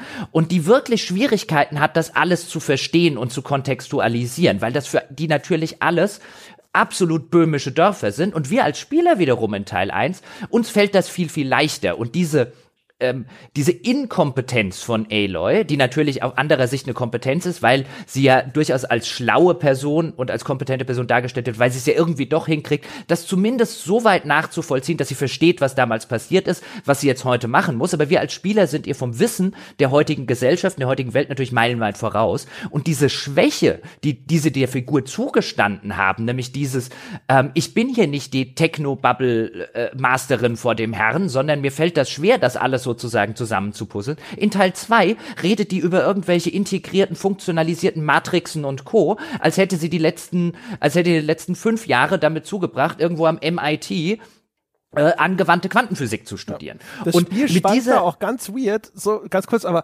ja. ist ganz weird, finde ich, zwischen so einem genetischen Determinismus, den es mhm. dann aber nicht durchexerzieren will. Weißt du, sie ist ein Klon von Elizabeth Sobeck, brillante Wissenschaftlerin und auf einmal kann sie deswegen jetzt hier, ist sie, als wäre sie so eine Profi-Programmiererin der Zukunft. Es gibt ja sogar diese eine Szene, wo sie dann wirklich so bei der Integration von irgendeinem KI-Kern aktiv mitwirken muss, warum auch immer.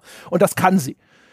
Und dann, aber an anderen Stellen gibt, macht es dann diese Nature versus Nurture Geschichte in seiner Erzählung auf und es wirkt alles undurchdacht, finde ich. Ja, und äh, noch den Gedanken kurz zu Ende, Dom, ja. bevor du einhakst. Und sie tritt halt schon von Anfang an des Spiels, tritt sie den Eingeborenen äh, oder den Indigenen, besserer Ausdruck, dieses Spiels entgegen mit einer ich weiß hier, ich weiß das hier alles besser als ihr, nachdem sie gefühlt vor fünf Minuten ja, äh, im letzten Spiel noch nicht mal wusste, was ein Auto ist und plötzlich kann sie alles und weiß extrem viel und tritt halt, ich finde ihr Auftreten und deswegen finde ich den äh, ich würde es halt extrem gegenteilig sehen. Sie tritt extrem imperialistisch und kolonialistisch gegenüber den, äh, äh, den, den Indigenen auf. Und ich finde, unter dem Strich, und zwar auf eine völlig unabsichtlichen Art und Weise, ich will ja den Entwicklern nichts unterstellen, aber unterm Strich bleiben diese indigenen Völker immer das absolut kolonialistische und imperialistische Klischee des edlen, gutmütigen Wilden, ja, der halt einfach zivilisatorisch gewisse Dinge halt einfach nicht raffen kann, weil er halt nicht gut, weil er halt,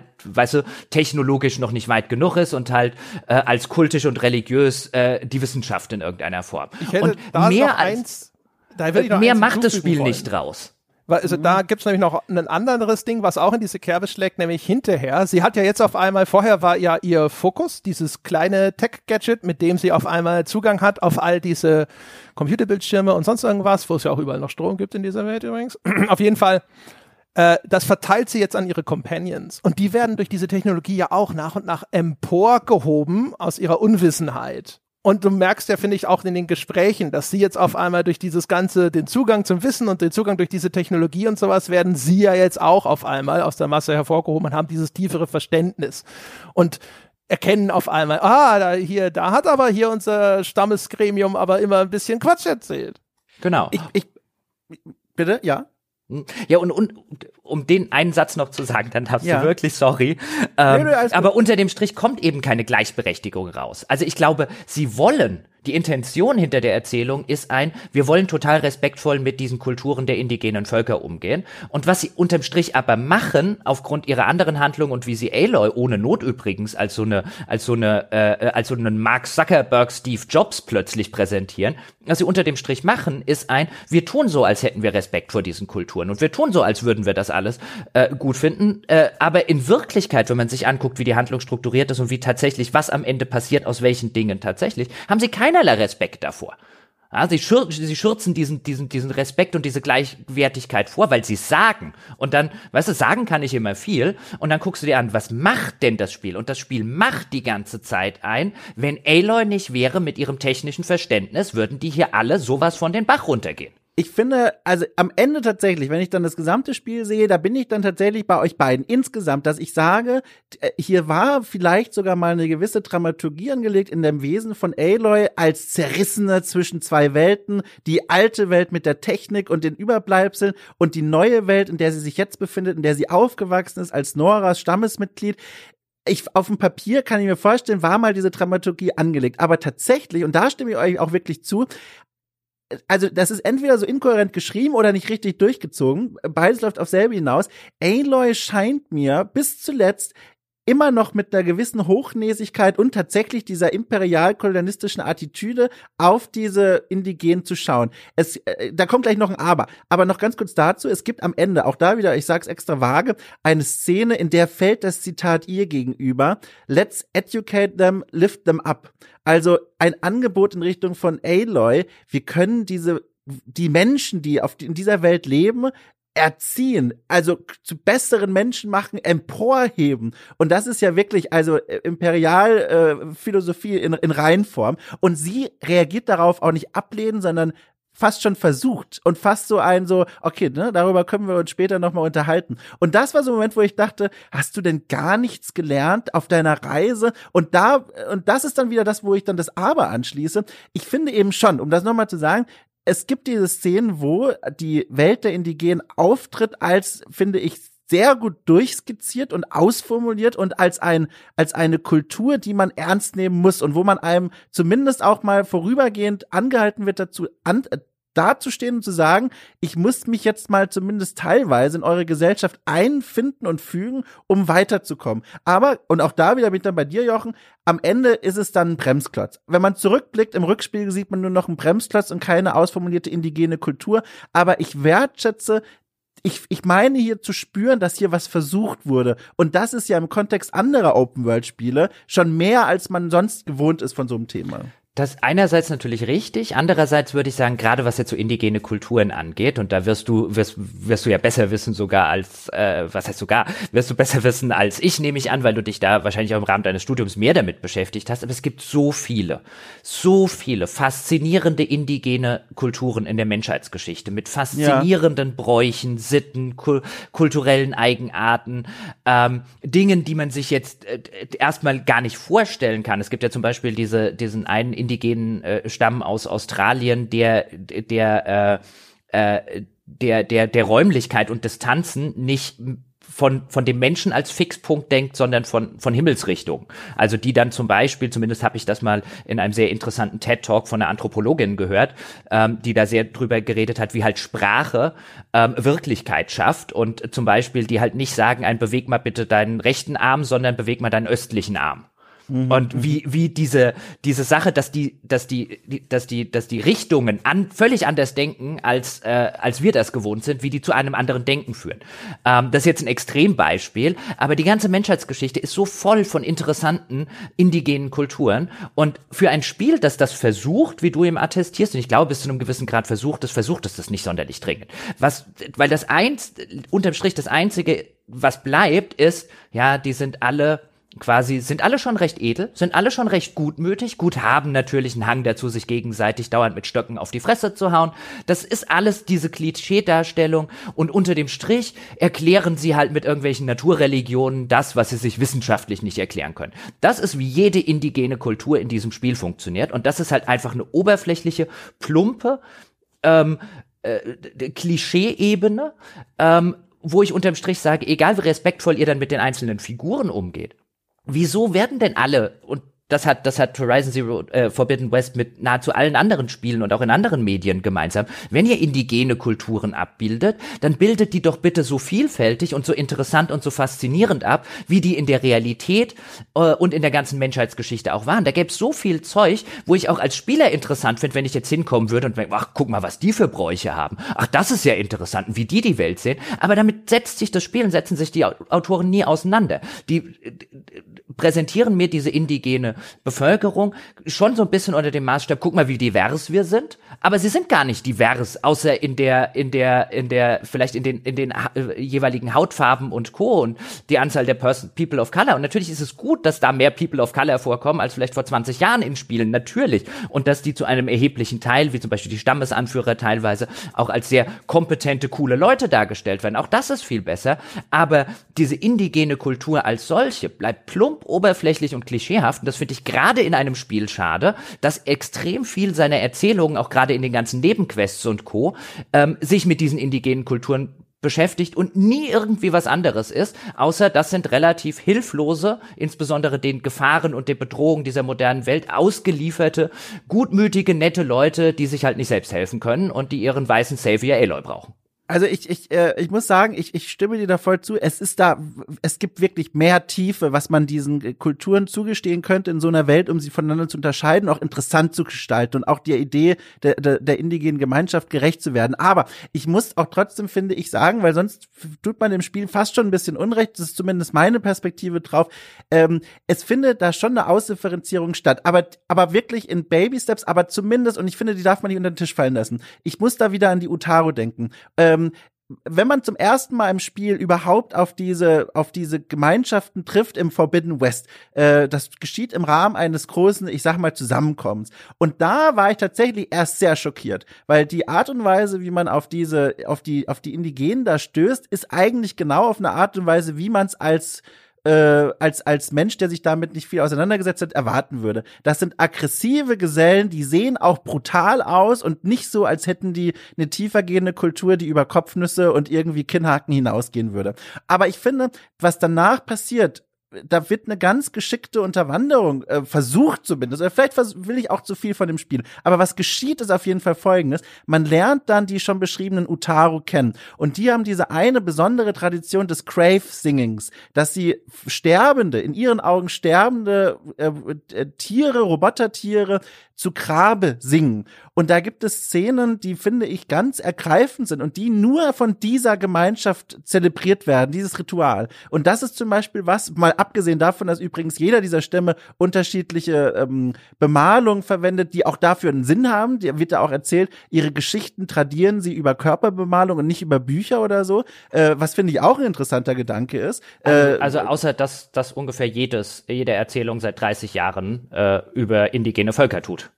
Ja, alles wird reduziert auf, sie haben Tattoos, sie haben Körper. Und ja, das findet in der Realität natürlich auch statt. Aber entschuldige, das ist doch, das ist doch genau der, der, derselbe Sermon, den wir schon vor der mit dem Wolf tanzt. Immer wieder bei Indige Erzählungen über Indigene. Äh, Völker. Und die sind viel, viel vielfältiger in der Realität. Ich kann doch heute im Jahr 2022 einem Spiel nicht mehr hoch anrechnen, dass es unterschiedliche Körperbemalungen bei irgendwelchen Tribal-Völkern darstellt. Sorry, ja, 1994 ja, hat angerufen. Moment, es geht ja auch noch tiefer. Dazu kommt ja auch, die haben alle unterschiedliche Moden, die haben Architekturstile, die, die, das ist schon, finde ich, ausformuliert zu gewisser Weise. Aber ich stimme dir ja trotzdem zu, wenn du sagst, das geht noch viel ausdifferenzierter. Da bin ich voll bei dir. Aber ich finde, man darf nicht, weil dann schmeißt man es in denselben Topf mit vielen anderen Spielen, die sich da gar keine Mühe geben und gar keine Gedanken machen. Man darf nicht, finde ich, sagen, da wird völlig also ich find, unüberlegt. Es müsste halt einfach mal auch Aloy irgendwo ein negativer Faktor in der Welt sein. Ne? Sie müsste sich halt auch einfach quasi mal verbohrt irren und sie sollte mal da irgendwo äh, irgendwo müssten, müssten mal auch Konsequenzen spürbar sind, wo man sein, wo man hinterher nicht denkt als Spieler, so, naja, die Elo von Anfang an recht gehabt. Ich finde, das Spiel ist halt in der Hinsicht häufig wirklich, was ich vorhin schon sagte, nicht gut durchdacht. Die Geschichte mit diesen Tieren da und dem Grave Singing zum Beispiel ist etwas, in deren, da ist in dieser, dieser Handlung wird nebenbei jetzt quasi enthüllt, oh, dass diese Robotertiere empfinden ihre Art von Schmerz und Leid. Und wo ich mir gedacht habe, so, wow, okay, das ist eine krasse Enthüllung, äh, Spiel, ja. Hast du das mhm. durchdekliniert? Machst du damit was? Nö. Das wird einfach mal so nebenbei rausgehauen und danach vergessen wir das auch wieder. Ja, aber das nächste Mal, wenn, wenn du das Speer in diesen Roboterhals rammst, denkst du dir schon so ein bisschen so, aber habe ich nicht vorhin gelernt, dass das leidensfähige Wesen sind? Ja, und, vor allen Dingen, was diese Szene macht, ist, Du wachst dann auf, das ist eine Story-Sequenz, du wachst dann auf in einem Dorf dieser Utaru, wo du eine dieser, dieser Grabsängerinnen kennenlernst und die einem ihrer Landgötter, wie sie es nennt, was im, unterm Strich, wie wir wissen und was Aloy ihr auch relativ schnell, relativ unverblümt sagt, das sind einfach nur Maschinen, äh, die dafür da sind, hier das Land zu bestellen und fruchtbar zu machen. Das sind keine Götter und Co. Aber natürlich ganz so schnell lässt sich die, äh, so heißt sie, äh, die indigene Figur auch nicht davon überzeugen. Und ähm, dann stellt sie halt raus, einer dieser Landgötter liegt in dieser, in dieser Siedlung und den, den, den singen sie halt gewissermaßen zu Grabe. Und dann kommt diese Enthüllung, wie André, dass der offenbar Schmerzen hat. Und dann sagt, ey Leute, Leute, darf ich mal ganz kurz? Und dann geht sie mit dem Speer hin und dann haut, dann macht sie ihm mit dem Speer äh, quasi so äh, äh, einen Metallteil ab und dann geht's ihm wieder viel besser. Und auch da, was das Spiel hier sagt, ist, dieses ganze Grabsingen war für Arsch.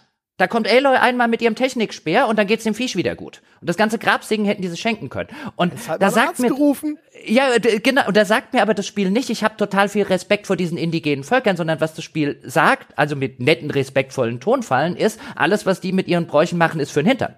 Also, und es ist schon erkennbar, dass das Spiel, das, also es möchte zumindest nicht so erscheinen, ne? Es möchte das nicht machen, aber ich bin da auch, also ich fand auch, sie, es wirkt halt wirklich sehr wie Technologiekolonialismus, gerade halt hinterher, ne, wenn die dann in dieser Basis sind und dann haben sie auf einmal auch Zugang zu den Tech-Gadgets und oh, äh, das ist dann, finde ich, schon so ein Ding. Und ähm, ich, ich finde zum Beispiel, es gibt dieses eine Ding, auch glaube ich bei den Utaru, die haben eine so ein so ein Komitee von Stammesanführern, die bestimmte Dinge entscheiden, der Chorus und äh, das sind, die stehen Aloy erstmal im Weg und dann siehst du die hinterher mal. Es ist eine Gruppe von alten weißen Männern und Frauen, wo ich dachte so, äh, das wirkt für mich wie, ähm, man möchte Dinge übertünchen und kaschieren, eher als dass man eine Erzählung wirklich schon von vornherein so durchdrungen hat, dass man sagt, so, das ist einfach eine coole Erzählung über diesen Stamm, sondern dann, ja, wir machen hier mal, das sind alles alte Männer, weiße Männer und Frauen sozusagen, damit hinterher nicht zu Twitter-Unruhen kommt. Und das, das, das Bizarre an der Geschichte ist, man hat eigentlich den, den mustergültigen Charakter in Aloy, der genau diese Sorte der, der absolut, des absolut plumpen Umgangs auch mit diesem Grundkonflikt, der natürlich sich häufig bei Geschichten um indigene Völker ähm, äh, bildet zwischen Fortschritt und so Naturglauben auf äh, als Gegensatz. Und Aloy wäre die perfekte Figur, die ja sagen könnte, passt mal auf, liebe Leute, vor zehn Minuten ungefähr, ja, als ich hier angefangen habe mit meinem ganzen Krempel in Teil 1, war ich noch genauso wie ihr. Ich hatte auch keine Ahnung von diesem ganzen Zeug, aber so tritt Aloy ja nicht auf, sondern Aloy, wie ich vorher schon gesagt habe, ist irgendwann zwischen Teil 1 und Teil 2 halt zu Steve Jobs ähm, und zu einem Arroganten in der Hinsicht Steve Jobs mutiert, die die halt die ganze Zeit von oben herab behandelt. Und ähm, das ist offensichtlich, vielleicht auch auf einer unterbewussten Ebene, ähm, das, was die Autoren letztlich erzählen wollen. Technology beats all. Ähm, und einerseits versuchen sie respektvoll mit diesen indigenen Kulturen umzugehen, in dem, was sie sagen, aber in dem, was sie machen. An jedem dieser Handlungsstränge wird die Impotenz dieser indigenen ähm, äh, äh, Figuren im Kontext ihrer Umgebung. Nichts von dem, was die machen, nichts von ihren Ritualen oder so hat in irgendeiner Form eine positive Auswirkung oder wie bei den Gravesingern sogar einen Sinn. Ja, die werden zwar in dem, was das Spiel sagt, sagt es häufig, oh ja, und da kann man lange Diskussionen mit der Zoe führen und da reagiert auch Aloy teilweise durchaus äh, empathisch und co. Und dann erklärt die einem, was ist denn so ein Gravesinger? Ach, das und das machen wir. Und was einem das Spiel aber de facto zeigt, ist, wie unsinnig dieser Brauch ist. Und da, und da, da versucht es aber auch nicht, in, in, in, in, eine Brücke sozusagen zwischen diesen beiden aufeinanderprallen Welten zu, zu schlagen, sondern es entscheidet sich an jeder Stelle für Technik, Aloy hat recht. Äh, ich finde äh, da tatsächlich dann auch, dass Aloy da irgendwie sehr ungemütlich und, und, und unschön zwischen den Stühlen sitzt, weil wie André sagt, sie müsste eigentlich mal auf die Nase fallen. Entweder das, wenn sie da hier plötzlich in der Dino-Behandlung rumpfuscht und da sind ja alle auch ziemlich erstaunt. Äh, Die, die eine Gravesingerin wird ja sogar in die Identitätskrise kurz gestürzt und sagt, hier, sag mal, warum habe ich eigentlich die ganze Zeit gesungen, wenn offenbar die Lösung ganz woanders lag und zwar im Stab von Aloy. Äh, aber auf der anderen Seite äh, ist sie aber auch nicht so ausgeprägt, dass sie so hochnäsig drunter guckt, dass man dann so eine antagonistische Beziehung zu dieser Figur entwickelt und denkt, Mensch, Eloy, ey, wen spiele ich denn hier eigentlich? Sie ist immer so komisch zwischen den Stühlen. Und das ist dann schon wieder eine Kritik an ihrer Figur am Ende, was das Writing angeht, weil ich am Ende, ehrlich gesagt, wenn ich so zurückgucke, mir fällt es immer noch wahnsinnig schwer, Ado zu verorten. Vielleicht muss man auch diese Kritik so ein bisschen äh, genauer machen, indem ich, indem ich jetzt zum Beispiel nochmal sage, zu dem, was ich vorher gemeint habe. Ich finde, die Spielwelt bietet unterschiedlich und in meinen Augen interessant charakterisierte indigene Gruppen an. Ich weiß schon, ich weiß schon, aber so habe ich es wahrgenommen. Und auf der anderen Seite begegnet aber Aloy diesen Gruppen so inkonsistent, dass ich manchmal davor sitze und mich frage, was soll hier eigentlich gerade erzählt werden? Geht es darum zu verstehen, okay, Technik beats everything and all? Äh, oder geht es darum, dass Aloy einfach so ein starkköpfiger Mensch ist, die am Ende sie einfach nur durchsetzen will? Und das, finde ich, wird bis zum Ende eigentlich nicht klar. Also äh, vielleicht ein bisschen plakativ formuliert. Ich dachte, irgendwann hatte ich den Gedanken, Aloy ist irgendwie wie Christian Drosten in einer Welt voller Impfgegner. Jetzt, äh, ich muss das kurz sacken lassen. Also, wie gesagt, das ist natürlich sehr plakativ und ich will jetzt um Gottes Willen die Darstellung der Indigenen nicht auf eine, keine Gleichsetzung, sondern einfach so eine Analogie. Aber es kam mir schon so ein bisschen vor, wie halt jemand, wie halt so eine Wissenschaft, ex, äh, extrem wissenschaftliche äh, Figur, die plötzlich sozusagen unter lauter Ignoranten strandet und halt immer wieder da steht so, oh, okay, ja. dann machen wir das auch noch, wenn ihr das unbedingt haben wollt. Aber eigentlich könntet ihr ja einfach mal auf mich hören. Ich könnte euch ja sagen, was hier alles Sache ist. Ähm, ist ein bisschen plakativ, aber ich hatte schon so den, an, an, an vielen Stellen so den Eindruck, ähm, dass, dass so das, das, das grundlegende Motiv, was sie jetzt auch machen, was natürlich auch erklären würde, warum Aloy jetzt hier plötzlich der Steve Jobs dieser Welt geworden ist, der sie in Teil 1 dieser Form überhaupt nicht gewesen ist, dass unter dem Strich, finde ich, das Hauptmotiv der Handlung ist Science beats all. Und das kann man ja auch durchaus erzählen und das ist, ist ja auch insofern eine so interessante Erzählung, die das Spiel anbietet, dass wir jetzt seit keine Ahnung, 20, 30 Minuten genau über diesen Aspekt reden ähm, und der genau diesen Diskussionsstoff liefert. Ähm, äh, und es ist ja auch cool, dass er unterschiedliche Perspektiven anbietet, dass es dir dann besser gefällt als mir. Ich find's halt schade, dass er diese indigene Bevölkerung einfach auf ein auf auf Tropes reduziert, äh, die halt schon aus dem FF aus solchen Erzählungen bekannt sind. Also ich weiß und finde halt im Jahr 2022 äh, mit einem Spiel, das sich so intensiv und so viel seiner Zeit mit diesen Bevölkerungsgruppen auseinandersetzt, kann man mehr Tiefe verlangen, als der mit dem Wolf tanzt. Ich finde vor allem halt jetzt auch ungeachtet dessen, das tut dem Spiel halt alles dramaturgisch nicht gut. Also es gab ja auch viele Diskussionen darüber, ist jetzt Aloy in Mary Sue, ne, also so eine Figur einfach nur mit positiven Eigenschaften, ohne jede negative Eigenschaft, viel zu überkompetent und so weiter. Und zu einem gewissen Grad ist sie auf jeden Fall überkompetent. Und im ersten Teil war das viel besser gelöst, weil sie da, finde ich, noch viel mehr Dinge hatte, wo man auch sagte, so ja, das ist ein unsicherer Charakter, musst du sich selber finden. Da gibt es eine viel klarere Entwicklung, die sich auch durchs ganze Spiel durchzieht, die nicht einfach irgendwo mal gesetzt wird, als hat sich jetzt vollzogen, die auch wirklich auserzählt wurde. Aber es würde halt auch, glaube ich, einfach der, die, der Erzählung mehr Spannung geben. Und das ist, glaube ich, wieder so ein Ausdruck von einem Entwickler, der überall dem Spieler so einen Sockel anbietet, wo er draufsteigen darf. Also es muss überall diese Spielfigur eine Art Agency haben. Sogar in dieser Szene mit dem Gravesinger. Warum, warum kennt sie sich überhaupt großartig mit der Anatomie von diesen Erntemaschinen in einer Form, außer wie bringe ich sie um aus? Also es war ja vorher offensichtlich noch nicht mal klar, dass sie Leid empfinden können und jetzt kann man das dieses Teil entfernen und so. Wieso kann das nicht eine Fähigkeit sein, die dieser Stamm hat? Das muss nicht Aloy machen, dieses Tier zu heilen, sozusagen. Das muss nicht ein Wissen sein, über das sie verfügt. Vor allem jetzt sechs Monate nachdem sie das erste Mal so einen Fokus irgendwie, na gut, den hat sie als Kind schon gefunden, da gab es den Prolog, egal. Auf jeden Fall, ne? Äh, das würde dem schon gut tun, glaube ich. Wenn, wenn Aloy nicht an überall das Zünglein an der Waage sein müsste, ja, und ich bin da auch ganz bei dir, das war das mit dem, was ich meinte. Man, sie ist da so unangenehm zwischen den Stühlen, aber eben nicht im guten Sinne von, oh, hin und her gerissener Charakter, sondern wohin wollen denn jetzt die Autorinnen und Autoren mit ihr? Stellt euch mal vor, und ich finde, das ist angelegt in der Figur. Das hätte man durchaus sich überlegen können.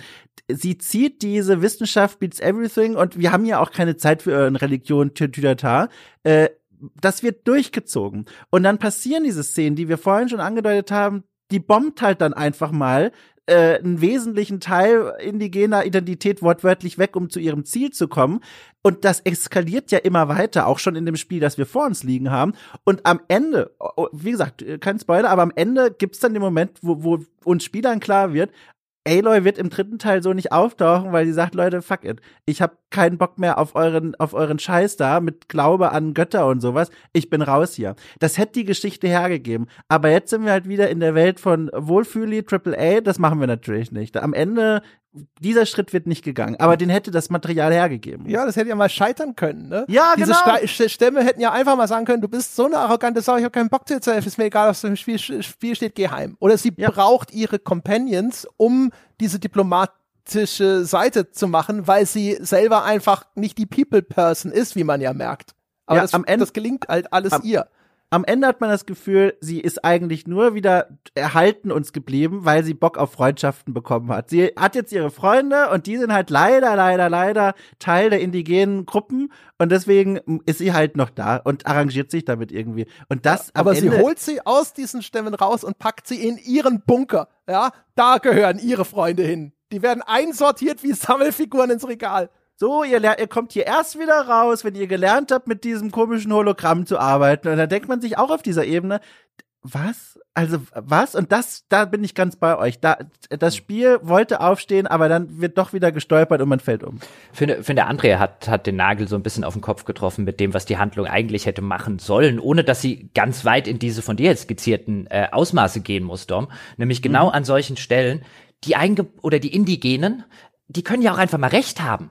Lass die doch ja. einfach auch mal kompetent sein. Also wirklich kompetent in ihrem Umgang zum Beispiel mit den Maschinen. Es wäre ja ein cooler Moment gewesen, wenn Aloy dann zum Beispiel sagt, ja komm her, das Singen wird bei dem Landgott jetzt nichts helfen, das ist einfach eine Erntemaschine. Ja, was willst du denn jetzt großartig singen? Dann feststellen, oh shit, das Singen hat doch geholfen. Vielleicht ist ein bisschen mehr an den Maschinen dran. Vielleicht haben die sich auch ein bisschen weiterentwickelt in den letzten tausend Jahren und Co. Ähm, das wäre A, ein interessanter Plotpunkt und B, hätte man halt diese indigenen Völker an irgendeiner Stelle mal in ihrem Umgang mit ihrer Welt draußen anders skizzieren können, als die wissen es halt nicht besser. Und, und die Möglichkeiten ja, hätten sich ja. mal existiert in dem Spiel, aber das Spiel entscheidet sich an jeder dieser Stellen eben dafür, Aloy weiß es besser. Und jetzt gibt's tatsächlich eine Figur. Wenn man nicht weit genug denkt, könnte man jetzt den Fehler machen und sagen, es gibt ja diese Figur. Die indigene Person, die hier offenbar so richtig den Dreh raus hat, die super klug ist, die so richtig mal den Topf zum, zum Brennen bringt. Äh, man lernt die kennen als eine, als eine Gegenspielerin, die, die für ganz schön viel Unruhe sorgt bei den anderen indigenen Gruppen, die man so kennenlernt. So eine Art, ich, damit ist wohl nicht zu viel verraten, Rebellenanführerin. Äh, aber dann stellt sich ja, ach oh Gott, jetzt kommen wir jetzt in den Spoilerbereich. Aber mh, hm, dann stellt sie ja heraus, oh Gott, wie sage ich das denn jetzt? Also es ist nicht komplett ihre Agency, die, die dazu gesorgt hat, dass sie so weit gekommen ist. Also sie wird auch wieder zu einer Spielfigur degradiert, was sie halt dann wieder entwertet als eine starke indigene Figur. Das ist auch schade. Es ist ja, es ist ja, also ich wüsste gerade überhaupt nicht, ob es irgendeine Gruppierung, eine wichtige in dem Spiel gibt, die eine eigene Agency hat. Also auch die, der, der Stamm der Tenags, der sozusagen der, der hauptindigene Stamm des Spiels ist, der sich ja letztlich auf Basis eines früheren Hologramms gebildet hat. Also das natürlich, ich finde das eine interessante Idee, dass sozusagen der Stammesanführer irgendwann ein, ein, ein, ein, ein äh, so ein inspirierendes Holo-Video aus einem Krieg von vor Anno Dubak, mit dem er eigentlich nichts anfangen kann und dass er natürlich auch sofort wieder religiös interpretiert, was eigentlich gar nicht religiös gedacht ist ähm, und so weiter. Aber das ist ja auf so einer erstmal auf so einer Plot-Ebene ist das ja ein interessantes Plot-Device, was er ja. was es macht. Propaganda als Religion ist genau. als Kommentar auf die USA auch ganz nett. Natürlich, alle äh, super, aber das kannst du halt auf eigentlich alle anwenden. Also alle erhalten ihre Agency in diesem in diesem Kontext. Alle dieser indigenen äh, äh Bevölkerung, die es dort gibt, erhandelt, hand, erhalten sie aus missverstandener Technik von früher. Und das ist schon, also du siehst ja vor allem diese Fragmente von diesen Propaganda-Hologrammen dann in diesem ehemaligen Museum, in dem die da äh, ihre Hauptquartier haben. Also aus Spielerperspektive ist das ja schon eher so possierlich, ne? So, hihi, die denken, das sind Nachrichten ihrer Götter. Ich, ich, ich frage halt auch noch mich die ganze Zeit, aber darauf kann ich noch keine richtige Antwort geben, inwiefern jetzt noch unser Hintergrund, also die Rezeption eine Rolle spielt. Wir sind ja in einer Gesellschaft, die Wissenschaft nach oben stellt und ob da auch noch mal, also weißt du, ob was das für ein Faktor ist, wenn wir auf so dieses Spiel drauf gucken, weil wir gehen jetzt die ganze Zeit immer davon aus, wenn die Leute im Spiel religiöse Vorstellungen haben, statt die Wahrheit, die wissenschaftlichen Hintergründe zu kennen, sind sie automatisch so ein bisschen doof und so ein bisschen plump. Und das ist so ein Gedanke, weiß ich nicht. Ich glaube, ja, aber das, das, das tut ja, also ich meine, das tut das Spiel. Also wenn, wenn Aloy ein, an irgendeiner Stelle auf die anderen hören würde, wäre die Welt am Ende. ja, also wie gesagt, das ist so, ich glaube, darüber muss ich noch nachdenken, aber ja. Das ist, also wenn ich, ich das ja, ja eigentlich entlastend wirken. Das sorgt ja dann schon auch eben für eine größere Zustimmung aus Spielerperspektive. Wo du denkst so, ja, das ist doch Quatsch. Jetzt hör doch mal auf die A-Leute, die sagt dir gerade, wie es richtig geht. Ja, das, also ich finde ich finde ja sowieso immer, dass es eine, dass es erstmal eine, eine, ein falsches Dilemma ist zu sagen, dass es ein, dass es zwingenderweise a priori, wie der Philosoph sagen würde, also sozusagen ähm, unabhängig von jeder äh, Kenntnisnahme und so weiter, von jeder Erfahrung, dass es von vornherein als Naturgesetz ist, dass ein Konflikt zwischen Religion und Wissenschaft existieren muss. Ja. Das ist ein menschengemachter Konflikt und man sieht auch durchaus in der Geschichte der Menschheit und auch in der modernen Menschheit, es gibt durchaus religiöse Menschen und ganze Teile von Religionen, die überhaupt kein Problem mit Wissenschaft haben und die das auch für sich ganz gut unter einen äh, Hut bekommen können. Ähm, äh, und diesen, diesen Konflikt immer wieder aufzumachen und dieses falsche Dilemma zwischen diesen Entscheidungen, das ist ja, das ist ja sozusagen unser Problem, dass wir den immer wieder aufmachen. Natürlich jetzt im Kontext von einer solchen Handlung ist ja interessant der Konflikt und Handlungen brauchen ja immer in irgendeiner Form Konflikte. Ähm, aber ich glaube, das, was du gerade gesagt hast, Dom, so dass, weißt du, unsere, die, diese, diese Perspektivengeschichte, mhm. es ist nicht die Entscheidung eigentlich zwischen, zwischen Wissenschaft oder Religion oder Glaube oder wie man es auch immer nennen will, sondern das ist eine falsche, Ent also das ist ein falsches Dilemma und man sollte sich nicht zwischen einem von beiden entscheiden müssen, weil es geht beides. Und äh, das wird halt selten abgebildet, gerade in so, in so, in so klassischen Mainstream-dramaturgischen Geschichten, weil natürlich der einfache Konflikt, ja, du kannst entweder religiös sein oder an die Wissenschaft glauben, die Wissenschaft ist besser, ähm, äh, der wird halt gerne bedient, macht übrigens die andere Seite, wenn wir es wenn wir es jetzt auf so Seiten machen wollen, wenn ich mir in den USA zum Beispiel die evangelikale Rechte und so weiter angucke, die halt auch sagt, du kannst nicht, du kannst dich nicht für die Wissenschaft entscheiden, weil das würde bedeuten, dass du, dass, dass quasi die Bibel Unrecht hat und dass Gott nicht gibt. Und es gibt ja und Co. Weißt du, und das ist halt ein äh, hätte, würde mich halt freuen, wenn mal Erzählungen, und teilweise gibt's das durchaus sowohl in der Science Fiction als auch teilweise in so Fantasy-Erzählungen schon, bei Spielen noch eher selten, gerade natürlich in dem Mainstream-Bereich, aber ich hätte es halt schon interessanter gefunden, wenn, wenn man dieses Dilemma mal gar nicht als gesetzt vorwegnimmt. Weil es ist, es ist keins. Also ich kenne genug gläubige Leute, die kein Problem mit Glaube und Wissenschaft parallel haben. Mhm. Wir sind schon relativ spät dran, meine Herren. Wir müssen mal überlegen, wollen, also wir sollten noch die Frage beantworten, wie ist denn jetzt, abgesehen von dieser Teildiskussion, nochmal der, die Geschichte insgesamt des Spiels? Und die Frage muss auch noch beantwortet werden, wollen wir auch noch einen Spoiler-Teil machen? Also, also, also ich scroll hier gerade durch mein mehrseitiges Notizdokument äh, ich, ich glaube, ich, ich käme für meine, für meine wertenden Gedanken, die noch übrig sind, auch ohne ein Spoilerteil aus. Aber natürlich gäbe es im Spoilerteil auch noch mal spannende Dinge, über die man sprechen könnte.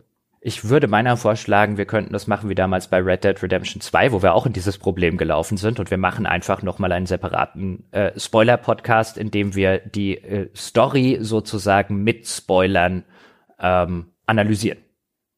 Ja, damit das, das hier nicht ein vier Stunden Podcast wird. Nach einem guten äh, Vorschlag, dann können wir nämlich jetzt tatsächlich alle auch noch irgendwann ins Wochenende.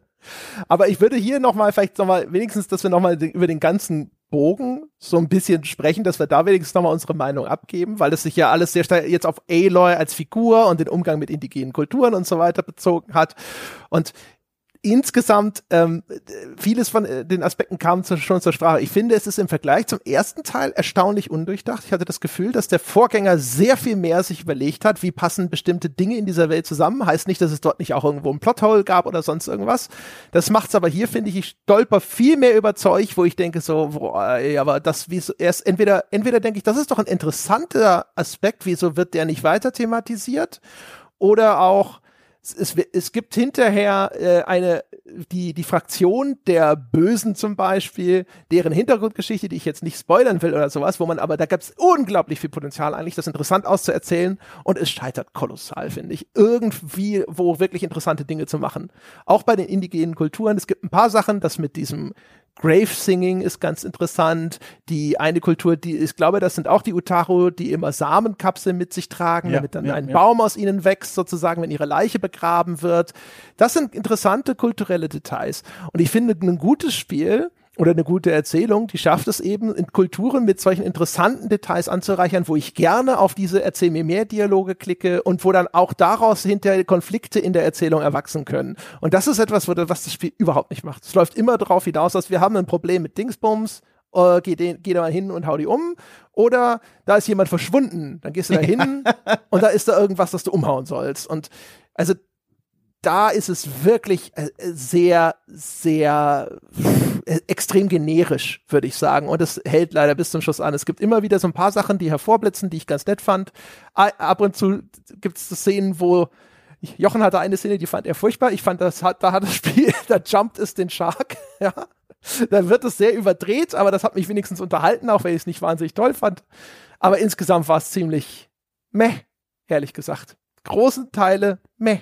Ja, also äh, dann schließe ich mich mit weniger Worten, aber inhaltlich zustimmend an. Äh, ich habe das Spiel nicht wegen der Geschichte erzählt, der Hauptgeschichte äh, gespielt, nicht wegen der Hauptgeschichte.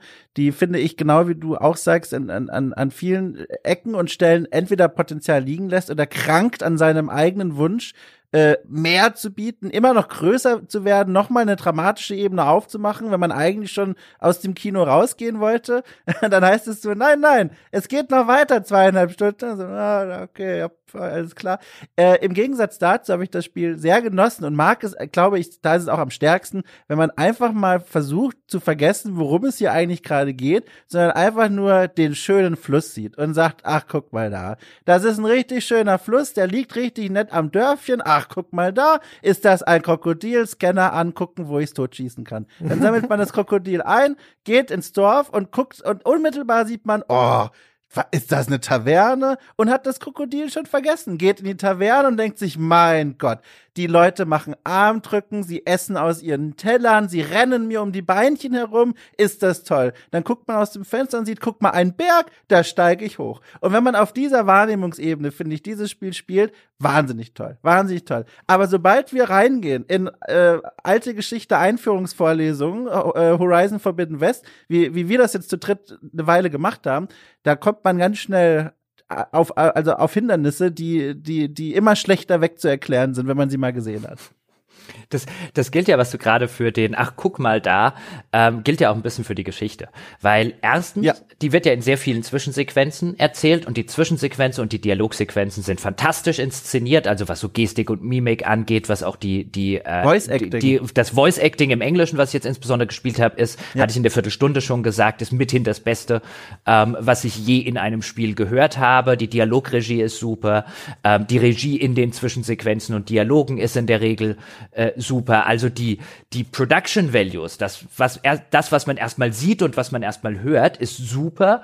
Ähm, mir ging es halt so, wenn ich dann tatsächlich zuhöre und mir drüber Gedanken mache, fällt es erstaunlich schnell, wie André schon gesagt hat, ähm, in sich zusammen und ist halt einfach lange nicht mehr auf dem interessanten Niveau, wo es der erste Teil war auch äh, dramaturgisch und äh, äh, vom, vom, vom Storytelling her. Es ist nach wie vor gut geschrieben. Auch die Dialoge sind meistens richtig gut geschrieben. Sie haben nur sehr wenig Interessantes zu sagen. Ähm, wenn man so ein bisschen dahinter steigen will. Und viele Dinge oder nahezu alles, was den ersten Teil für mich ganz persönlich zu einem so großartigen und tollen Erlebnis gemacht haben, sind im zweiten Teil für mich persönlich schlicht nicht mehr vorhanden. Im Gegenteil, der zweite Teil gibt sich teilweise redlich Mühe, natürlich nicht absichtlich, aber jetzt aus meiner Wahrnehmung, um mir den ersten zu vermiesen.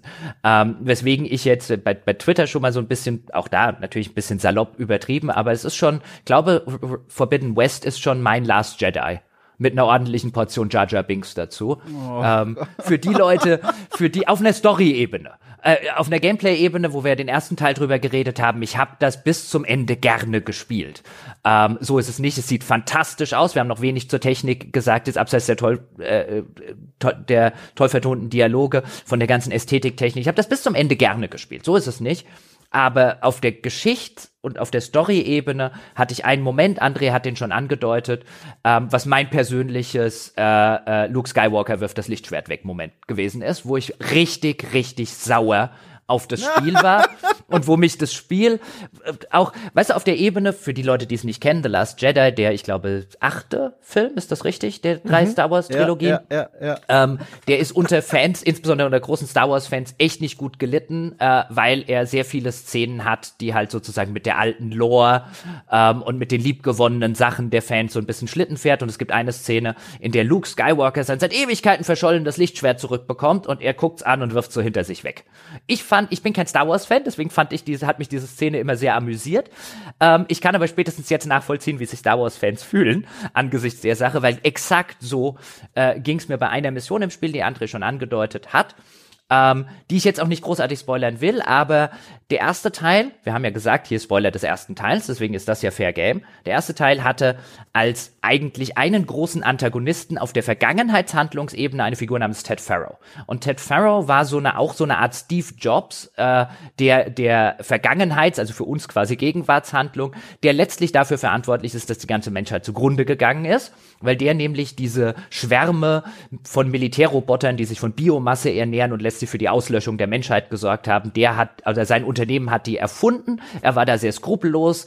Ähm, er war schon irgendwie Tech-Milliardär und einer der einflussreichsten Leute und dann wollte er halt, um noch mehr Kohle zu verdienen, ähm, ist er halt dann sozusagen noch in die, in die, in die Militärschiene reingegangen, hat alle Warnungen in den Wind geschlagen und den lernen wir ausschließlich. Ich bin mir nicht sicher, ob wir im ersten Teil überhaupt ein einziges Mal wirklich sein Gesicht sehen. Den lernen wir eigentlich nur als Hologramm und aus Textnachrichten kennen. Und es stellt sich halt nicht nur raus, dass er viel zu lange auch gewartet hat, um äh, äh, noch externe Leute dazu zu holen, als das Problem vielleicht noch beherrschbar gewesen ist.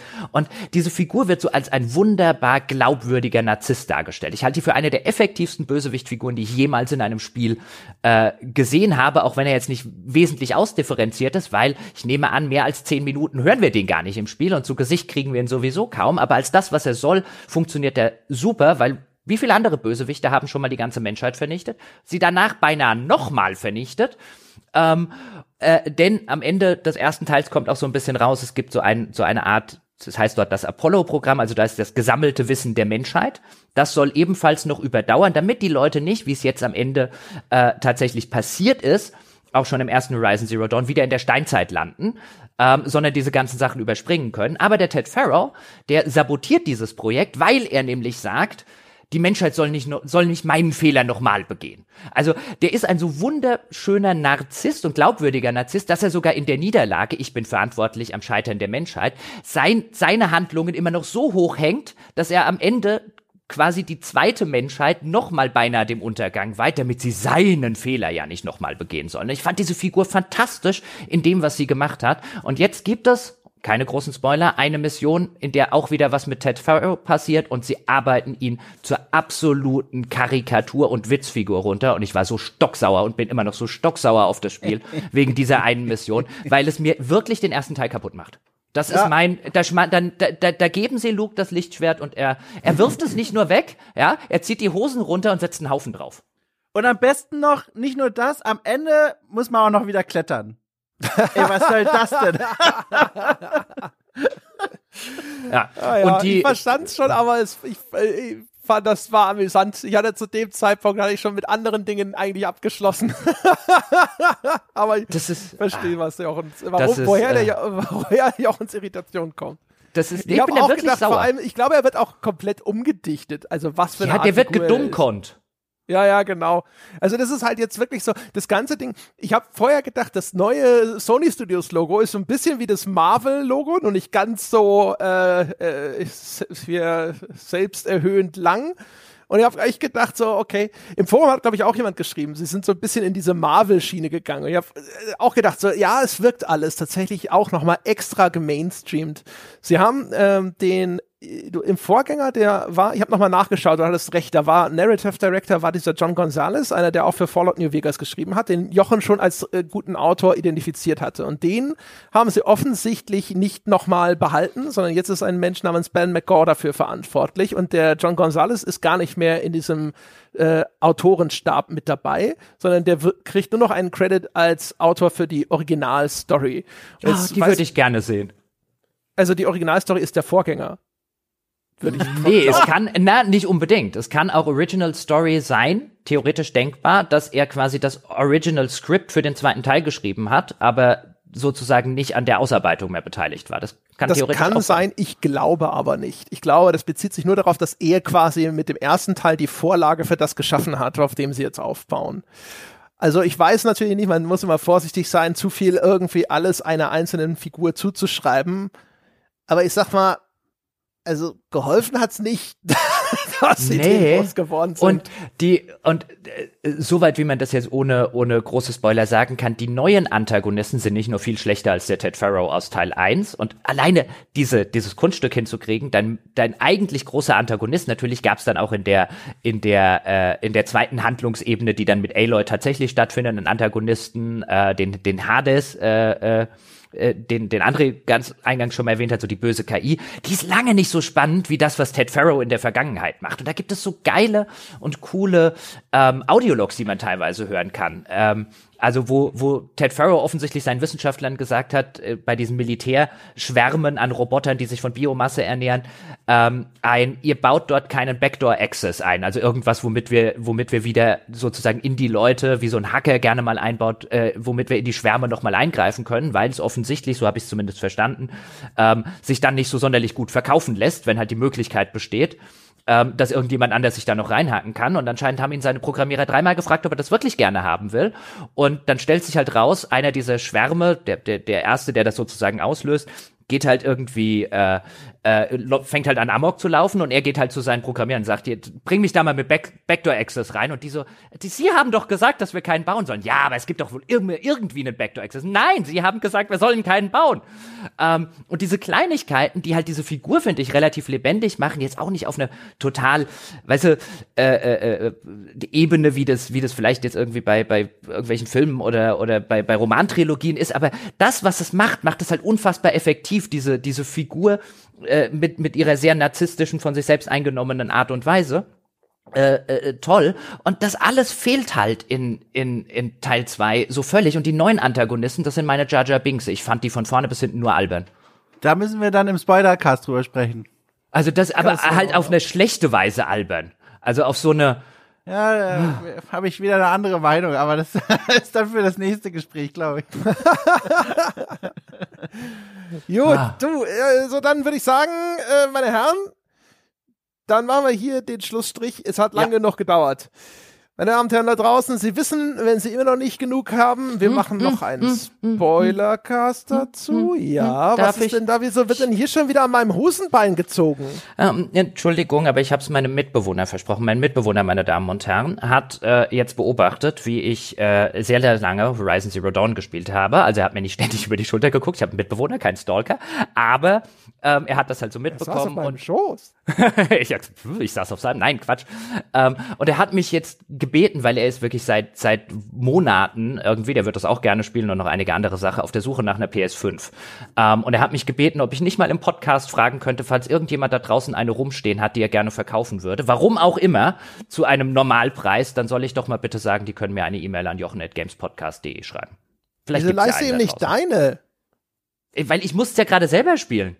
Und ja, jetzt will ich ja wieder was äh, unter Umständen drauf spielen, wie jetzt Elden Ring zum Beispiel.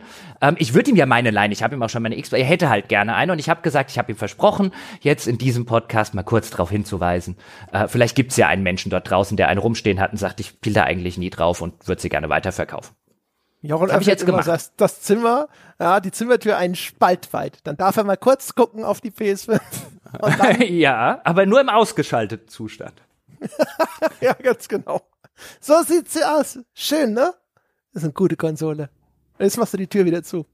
Und ihr da draußen auch übrigens, meine Damen und Herren, Dankeschön fürs Zuhören. Ihr könnt uns unterstützen, entweder einfach nur, indem ihr uns eine nette Bewertung hinterlasst, zum Beispiel auf iTunes, zum Beispiel auf Spotify, oder indem ihr uns einfach weiterempfehlt. Ihr wisst, äh, wir haben kein Geld für Werbung. Word of Mouth ist sozusagen unser Werbeplakat in der Innenstadt. Falls ihr irgendwelche Freunde habt, die sich für Computerspiele interessieren, ja, dann einfach mal so nebenbei fallen lassen in einem 10 bis 15-minütigen Monolog, wie wahnsinnig toll dieser Podcast ist. Ansonsten könnt ihr es natürlich abonnieren, gamespodcast.de slash abo, patreon.com slash auf ein Bier, auch direkt bei Apple, Klammer auf, bisschen teurer, Klammer zu. Und äh, ja, wenn ihr mit uns über diese Folge diskutieren wollt, dann wartet das weltbeste Spieleforum auf euren Besuch unter forum.gamespodcast.de. Das war's für diese Woche. Wir hören uns nächste Woche wieder. Bis dahin.